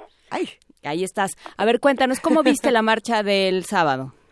Pues yo creo que fue una muestra fue una muestra muy interesante porque creo que yo me sumaría al, al, hashtag que estuvo circulando que fue el de la otra inauguración. Es decir, uh -huh. era como un punto de partida del mandato de, este, de Donald Trump, pero eh, desde una perspectiva distinta que parte del reconocimiento de derechos y del ejercicio de derechos para todos, para todas, sin eh, discriminación. Y eso me parece que fue interesante porque eh, nos vuelve, y yo creo que por ahí estaba el sentido de la reflexión de esta mañana, nos vuelve a, la, a plantear como la pregunta de si a estas alturas este momento, época del, de, la historia en la que creíamos consolidada no solamente la democracia, sino una democracia fundada en el reconocimiento de derechos y de libertades, eh, la pregunta es si es necesario o si era verdaderamente necesario volver a afirmar la necesidad de este reconocimiento, porque me parece que el telón de fondo de esta marcha que tenía como como eslogan digamos la resistencia frente al autoritarismo frente a la posibilidad del retroceso pues claramente apunta hacia el, paradigma de derechos que hemos construido a lo largo de estos 50 años y que hoy está en riesgo. A ver, eh, yo creo que lo que es muy interesante no es tanto Donald Trump, ¿no? Yo creo que eh, siempre el tema es él no viene solo ni llegó solo más allá de que se diga que no llegó por mayoría, sí hubo un montón de gente que votó por él y votó por él, entre muchos otros motivos, por este tema, por el tema del aborto y de el, matrimonio igualitario. ¿no? Me tocó escuchar durante el fin de semana en diferentes espacios radiofónicos votantes que decían yo eh, había uno muy interesante que decía yo le, le, pido a Dios que le perdone todo lo que ha hecho, pero yo no podía en estricta conciencia votar por eh, por alguien que apoya el aborto, como es el caso de Hillary Clinton. Entonces, le decían, bueno, a ver, entonces está bien ser, eh, ser racista, ser homófobo, ser eh, maltratar a las mujeres y discriminar, pero no está bien el aborto, ¿no? Y, y, y esas fueron las decisiones que tomaron los votantes. Sí, yo, o sea, me parece que fue, eh, yo creo que algo de lo que nos ha mostrado esta elección, digo que siempre ha estado ahí, es que la posibilidad del retroceso está colocada en la en la mente de las personas, es decir, cuando pensamos derechos, a veces pensamos que por la época que estamos viviendo, por el momento histórico de la de la vida democrática que estamos viviendo, no habría posibilidad de tal retroceso. Y la verdad es que sí está ahí, sí está instalado porque además me parece que esta, esta reflexión que se hace esta persona, pero también pasa por otras reflexiones que nos hacemos otras personas a propósito de, de, otros temas, de iniciativas legislativas, de protestas, de manifestaciones y de marchas, eh, lo que tienen detrás es que me parece desde mi perspectiva, es que no han tenido la posibilidad de una discusión desde una sede democrática, ojo, porque ese es el punto de partida. Si colocamos como espectro de la discusión, pues claro, elementos religiosos, elementos de algún signo político, pues evidentemente va a ser difícil llegar a un diálogo, llegar a un acuerdo y establecer como sociedad un pacto en torno al reconocimiento de derechos, específicamente hablando de estos que tienen que ver con derechos sexuales y reproductivos para las mujeres.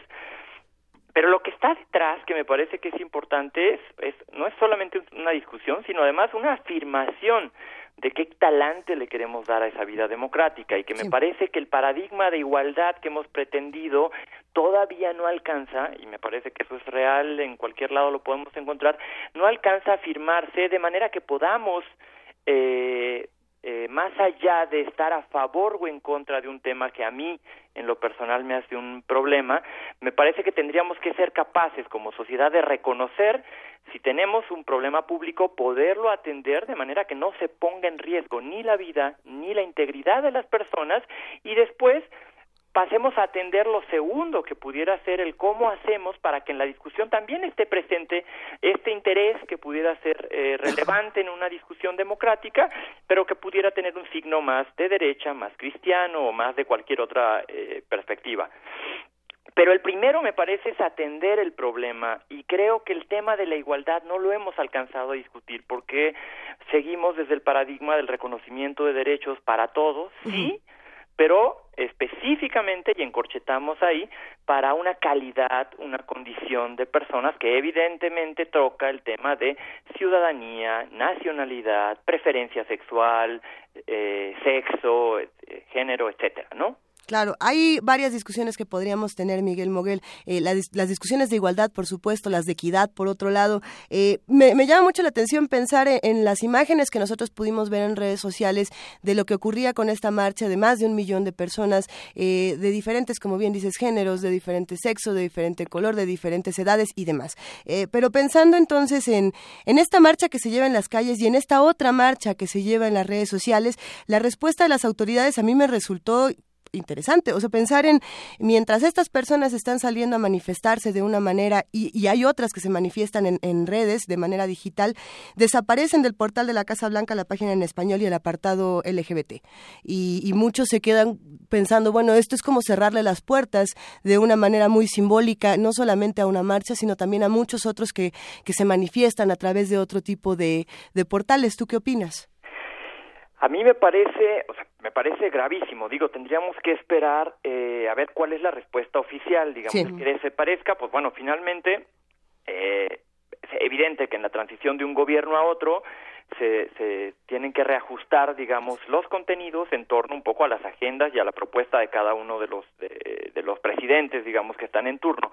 Pero claro, es que esto no va solo, esto va acompañado de un discurso que a lo largo de los últimos meses clarísimamente nos ha dejado ver, y ahora sí que no visos, nos ha dejado entender que estos y otros temas, migración, refugio, etcétera, eh, son temas no solamente difíciles, son temas que no están dispuestos a negociar con y que van a imponer condiciones para el reconocimiento de muchos de estos derechos o del acceso al reconocimiento de muchos de estos derechos y entonces ahí es donde está la gravedad del asunto y entonces ahí donde se, se dimensiona la importancia que tiene esta muestra y esta manifestación de descontento social. Me parece que el tema de la resistencia es muy importante porque me parece que eh, el esto es algo que hemos platicado a propósito de otros temas también en México, las calles han sido a lo largo de la historia del mundo el enclave donde se defiende, se sale a defender los derechos y el reconocimiento de los derechos. Ahí se han jugado eh, la, la posibilidad de ampliar las garantías, la posibilidad de ser visibles para muchos grupos que estuvieron invisibilizados a lo largo de la historia. Entonces, me parece que, pues, en efecto, pueden desaparecer estas páginas, pero me parece que la presencia de tantas personas en las calles, en tantas ciudades, no solamente muestra una suerte de poder eh, simbólico de la sociedad de este momento, sino que además me parece que tendrá que eh, eh, obligar, digamos, a tener que negociar un poco los términos en los que se tendrá que plantear. Digamos, no podrá ser tan tajante el cierre hacia algunos temas porque me parece que hay agendas que ya lograron colocarse en el espectro público y que a partir de esas es donde tendremos que hacer el diálogo.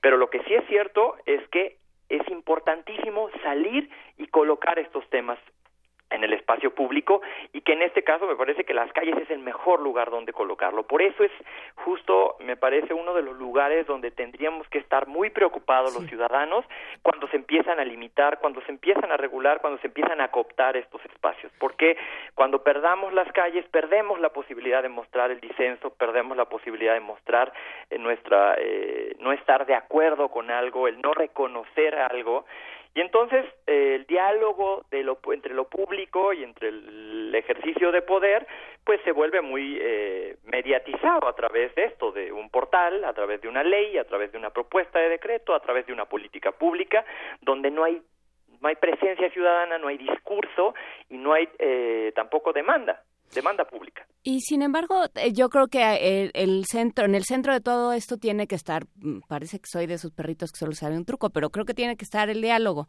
Me, me contaba un día un amigo de una ciudad, me parece que es Estonia, donde si tú vas a hacer una marcha tienes que avisar con tiempo para que le puedan decir a los que tienen la postura contraria y entonces ellos también puedan organizar su marcha y entonces se encuentren en la Plaza del Pueblo y platiquen claro, uno desde acá lo ve y este, piensa, pues cuánta civilización nosotros probablemente terminaríamos a los empujones, pero, pero eso es lo que tiene que suceder, digamos, aunque sea de una manera simbólica. Esa persona que dice, yo le perdono a todo, todo a Trump y voto por él porque eh, no estoy de acuerdo con el aborto, ¿no? Me parece muy mal todas las cosas que hace, pero me parece peor votar por alguien que está a favor del aborto. Es alguien con quien hay que sentarse y hablar. Claro. ¿no? Que eso es lo que, lo que de pronto pasó pasa. con el tema de matrimonio igualitario. Es decir, hay un montón de nociones y de prenociones y de sombras y nubosidad, digamos, en torno a ciertos temas. Platiquemos de ellos, hablemos de ellos, porque además creo que, y pasa con el tema de la interrupción del embarazo, pero pasa también con otros temas, que cuando nos empezamos a preguntar y empezamos a platicar de él, nos vamos dando cuenta que en realidad no estamos tan en contra de algunos temas, en realidad solamente estamos en contra de, eh, eh, no de su generalidad, de algunas especificidades. Y entonces cuando hablamos de la problemática, cuando le ponemos un rostro, cuando ese rostro tiene además una historia que nos es, significativa, que nos atraviesa, porque tiene que ver con la vida de un familiar, porque tiene que ver con la decisión de alguien que queremos, entonces empezamos a dotar de humanidad, digamos, esa especificidad y podemos conceder que no todo de esa agenda eh, estoy en contra, que podemos entender y podemos incluso aceptar condiciones y eso creo que pudiera generarse a partir del diálogo. Lo que pasa es que de pronto parecieran posiciones irreconciliables y entonces o todo es blanco o todo es negro. Y en una sociedad democrática me parece que tanto blancos como negros tienen que aspirar a, eh, pues, a adquirir tonalidades intermedias donde todos ganamos, porque finalmente esa es la apuesta de las agendas democráticas. No es un tema de agendas mayoritarias, no es un tema de cuántos votos tiene o no un tema, no es un tema que se lleva a referéndum como en algún momento se quiso llevar los derechos humanos, es un tema que aceptamos como sociedad y el punto de partida entonces es negociar y discutir las condiciones para su exigencia, las condiciones para su reconocimiento y en específico para su ejercicio nos, quedamos pensando, estas son las discusiones que en este momento se tendrán que llevar, me imagino, en los Estados Unidos y en diferentes partes del mundo, pero ¿qué discusiones nos estamos perdiendo aquí en México, Miguel Moguel, que nos están haciendo falta discutir en tiempos donde la Asamblea Constituyente define algunas cosas, pero en otras partes del país se definen otras completamente distintas? Totalmente. Mira, en la Asamblea Constituyente, de hecho, incluyó un capítulo que me parece que eso ha sido uno de los más grandes avances en, en, las discusiones que han tenido sobre el tema de la libertad de expresión y la protesta social. Un tema que había estado eh, como muy invisibilizado está en la agenda. Pero, ojo, porque de nada nos sirve tener una constituyente que en Donceles esté discutiendo un tema cuando en la agenda nacional, en el Senado, a unas cuadras en reforma, está discutiendo iniciativas que pudieran trastocar esta posibilidad. Es decir, aquí discutimos la ampliación o la garantía de una libertad con ciertas condiciones, si tú quieres, este, que pudieran ser aceptables, pero en otra sede, con otra iniciativa, estamos discutiendo la posibilidad de que esto no sea un reconocimiento pleno, sino que pase por las condiciones y ahí es donde me parece que es grave como temas de seguridad interna, por ejemplo, ¿no? La, iniciativa que se está discutiendo en este momento finalmente trastoca la posibilidad de un ejercicio amplio de derechos, porque entonces volvemos a caer en definiciones de eh, si ponen o no ponen en riesgo la gobernabilidad democrática, si ponen o no en riesgo estos temas eh, decimonónicos, como el tema de la paz pública, la convivencia, que a veces no podemos entenderlo porque pretendemos o tratamos de encasillar como estas muestras de disenso en algo que es problemático, conflictivo y disruptivo para la vida democrática. Y pues sí, sí lo es, pero eso es la vida democrática también. La vida democrática está hecha también de disrupciones y de posibilidades de disenso porque finalmente es una agenda que aspira a reconocimientos más amplios.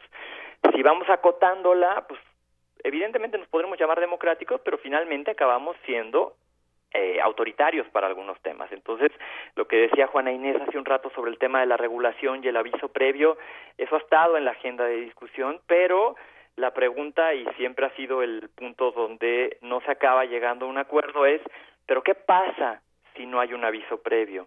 ¿Qué pasa si eh, eventualmente eh, violento, digamos? Es decir, no puedo pasar por vías primarias, pero ¿qué pasa si voy por una vía primaria?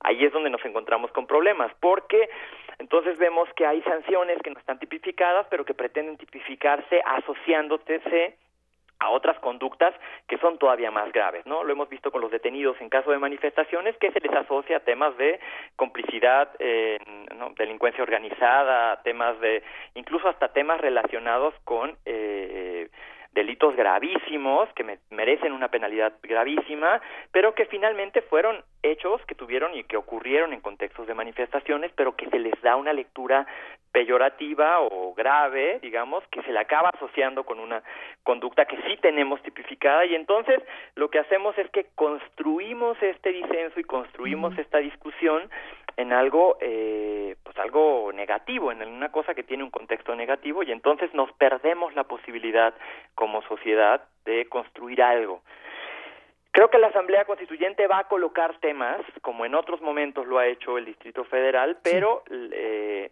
pues el Distrito Federal no acaba definiendo la agenda pública en el resto de las entidades. Creo que ahí es donde los mandatarios y ahí es donde los programas sociales, donde las secretarías federales tienen un papel muy grande en el sentido de que tendrían que eh, armonizar las ah, políticas con base a los contenidos más amplios que garanticen el ejercicio más amplio de derechos. Porque si no, lo único que tenemos es eh, no un paraíso fiscal, pero pues como un paraíso, lo que ha pasado con otros temas, ¿no? De pronto hay entidades que se vuelven un lugar donde sí se puede vivir o aspirar a vivir con un reconocimiento muy grande, pero tenemos el resto de las entidades que acaban siendo eh, limitantes para poder eh, vivirlas de la misma manera. Y me parece que eso no se vale, no, no, no se puede sobre todo, y que tenemos el talante como sociedad, pero también tenemos los conocimientos y las capacidades de llevar esta discusión. Hay mucha gente que sabe que puede dar una discusión muy honda sobre eso y ¿por qué no lo podemos intentar?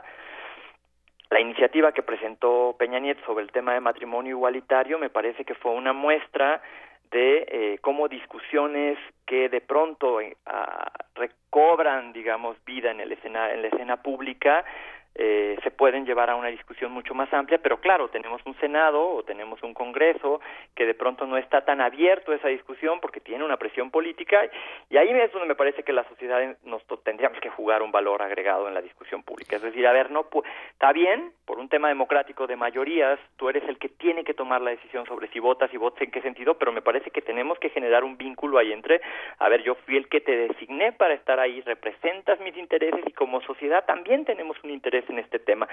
Yo creo que ahí tenemos un poquito perdido el, perdida la agenda pública, no por irresponsables, como, sociedad, sino porque me parece que también nos rebasan muchos temas y porque también la sociedad civil organizada no tiene la capacidad de acompañar todas estas discusiones, pero me parece que no tenemos que perderlas de vista porque se están jugando reconocimientos de derecho en esas en esas discusiones y eh, pues muchas veces estamos ausentes.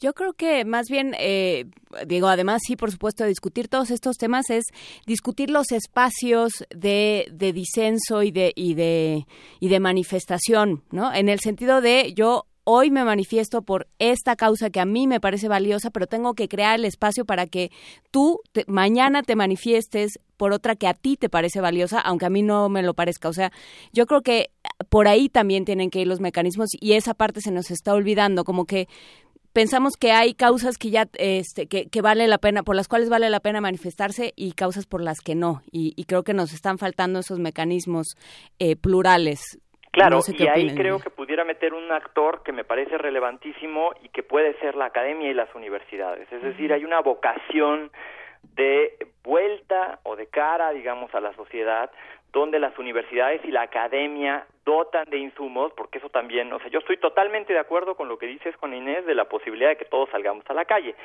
¿No? O sea, finalmente ese, ese, es el paradigma democrático. Lo que también es cierto es que tenemos que salir a la calle con elementos, con argumentos y por lo menos con un marco que, que tenga un punto de partida desde el cual podamos empezar a hablar una discusión, porque si vamos a hacerlo, pero lo vamos a hacer con unas consignas que casi casi pertenecen a, los diálogos de Downton Abbey, pues la verdad es que han pasado 100 años y hemos superado esa discusión porque la teoría y la práctica nos da elementos para decir, a ver, está bien que pueda salir a la calle, pero ojo, esta discusión que tú estás teniendo ya la resolvimos.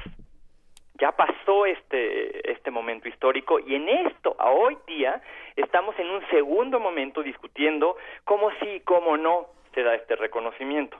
Pero si nos volvemos otra vez a ver el huevo o a buscar a la gallina, pues me parece que está bien, pero esta cosa va a ser interminable.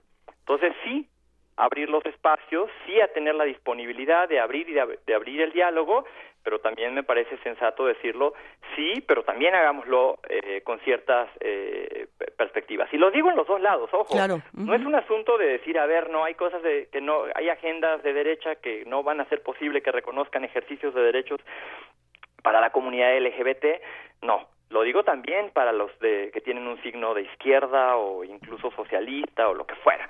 También de, de cualquiera, en cualquiera de los lados me parece que hay paradigmas que tendríamos que discutir. Lo vemos ahorita con todo el tema de lo de la gasolina. A ver, hay, hay una serie de encuadres económicos, de compromisos, un tema en el que se abrió la reforma energética de tal manera en que las cláusulas nos dan, no nos dan la posibilidad de tomar una decisión sobre si nos salimos o no nos salimos de un, de un, ¿no? de un compromiso que ya hicimos. Me parece que hay elementos ahí en los que sí podemos deshacer la decisión que tomamos, echar atrás una reforma, pero me parece que tenemos que pactar de que tiene que tener unos pasos porque no es algo que podamos decidir solos como sociedad sino es algo que ya está atado a otros compromisos y que pasa por otras reflexiones. Lo mismo pasa en este sentido. Así es, Miguel Moguel. Eh, con, e, con, esta reflexión vamos a cerrar la mesa del día de hoy, pero agradeciéndote muchísimo por eh, seguir despertando nuevas preguntas, querido Miguel Moguel, maestro en Derechos Humanos y Democracia. Hablemos muy pronto, por favor. Gracias, Luisa. Un abrazo, Miguel, muchas gracias. Hasta luego, Juan Inés. Gracias a ti. Y ¿Nos vamos a una nota? Nos vamos a una nota que tiene que ver con esto. El Ombudsman Nacional, Luis Raúl González Pérez, pidió fortalecer la defensa de los derechos humanos de los mexicanos residentes en los Estados Unidos. Para darnos más detalles, tenemos a nuestro compañero Antonio Quijano. Luis Raúl González Pérez, titular de la Comisión Nacional de Derechos Humanos, afirmó que existe un gran temor ante el discurso de odio y xenofobia del presidente electo de Estados Unidos, Donald Trump, por lo que se debe fortalecer la defensa de los derechos humanos de nuestros connacionales. Al participar en la Mesa 1 Derechos Humanos y Migración del Seminario en Defensa del Interés Nacional ante la coyuntura crítica que hacer, organizado por la UNAM, el Ombudsman Nacional comentó que el flujo anual de personas hacia Estados Unidos es de 400.000 personas. Bajo el orden jurídico y la responsabilidad del Estado mexicano, las deportaciones o las repatriaciones antes o después de una nueva administración norteamericana, no han sido ni deben ser un problema individual del propio repatriado.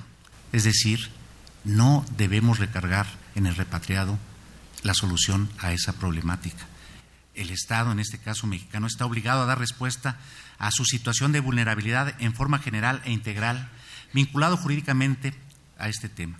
El marco constitucional en materia de derechos humanos es claro y sus principios de progresividad, indivisibilidad, e interdependencia, incluido el principio pro persona, articulan los derechos propios de la migración.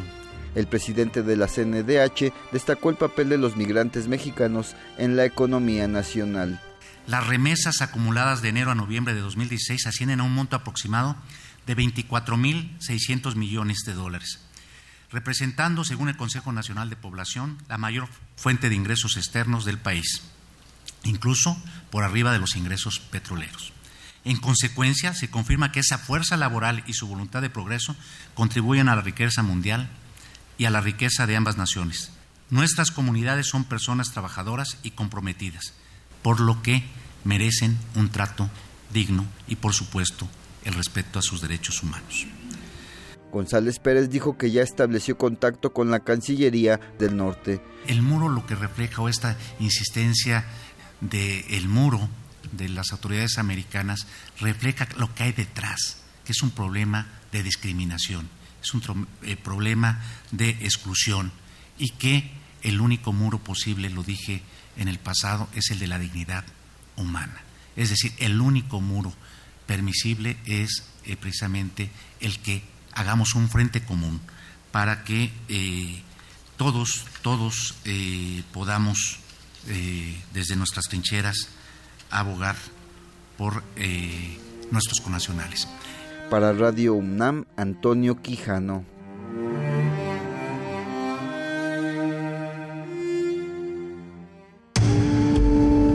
Primer movimiento.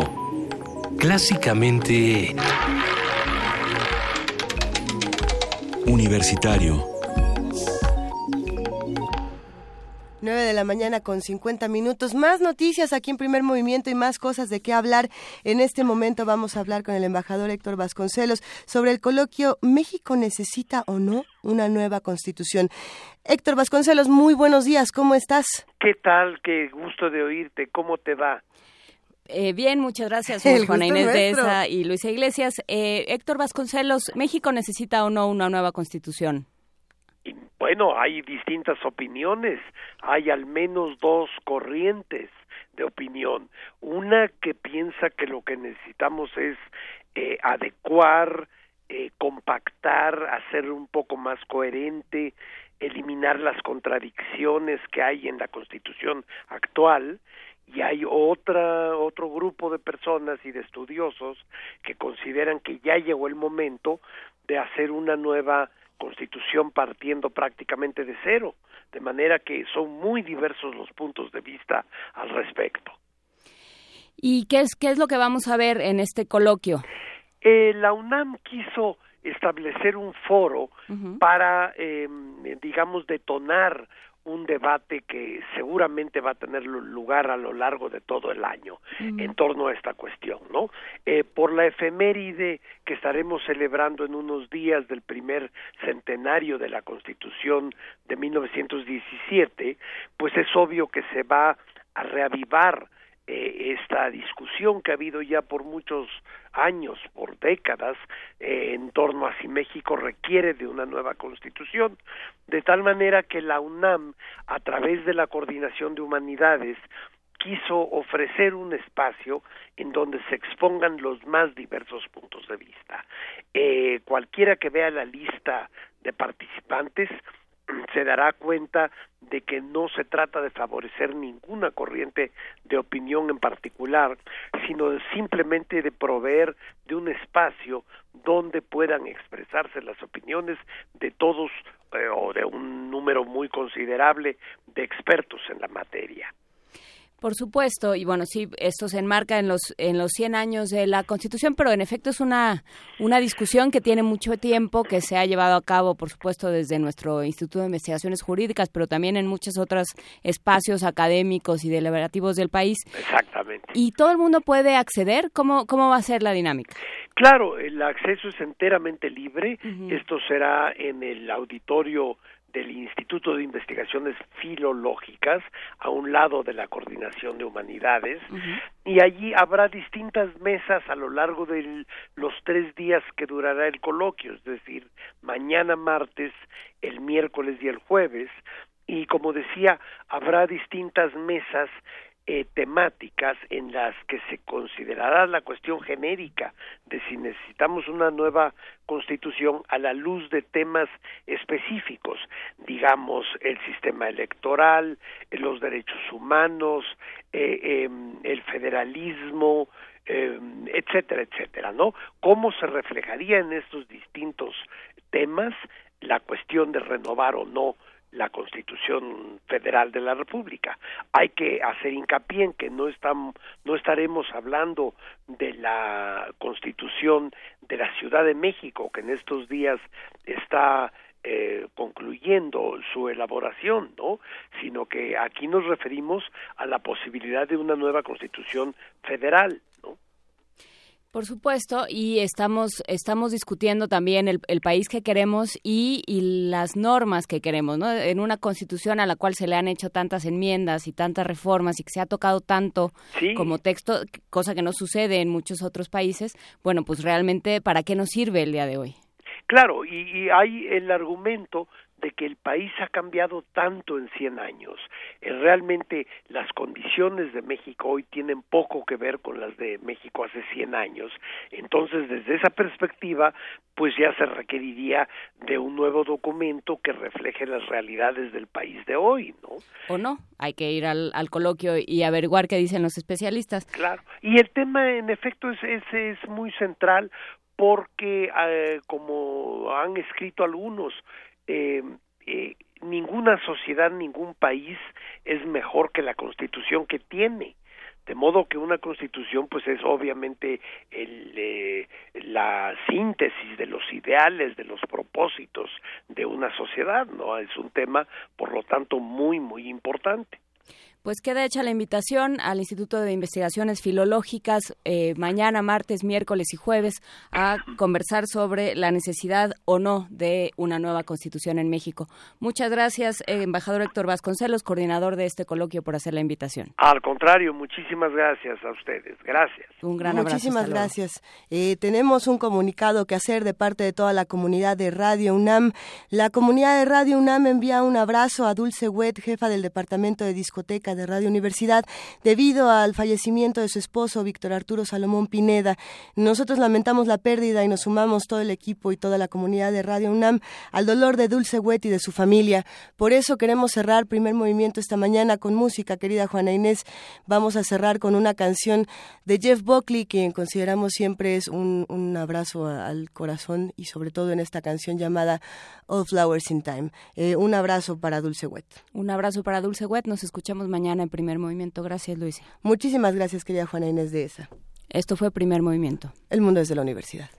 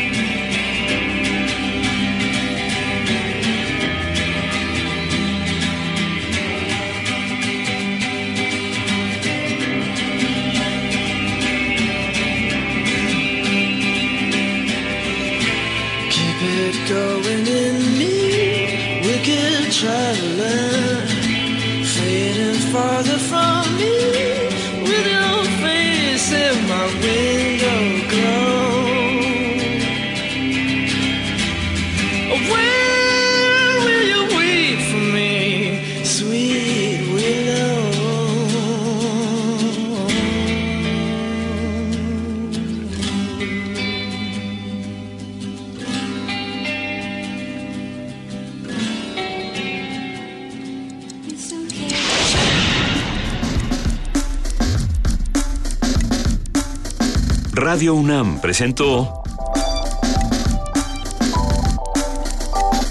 Primer Movimiento. El mundo desde la universidad.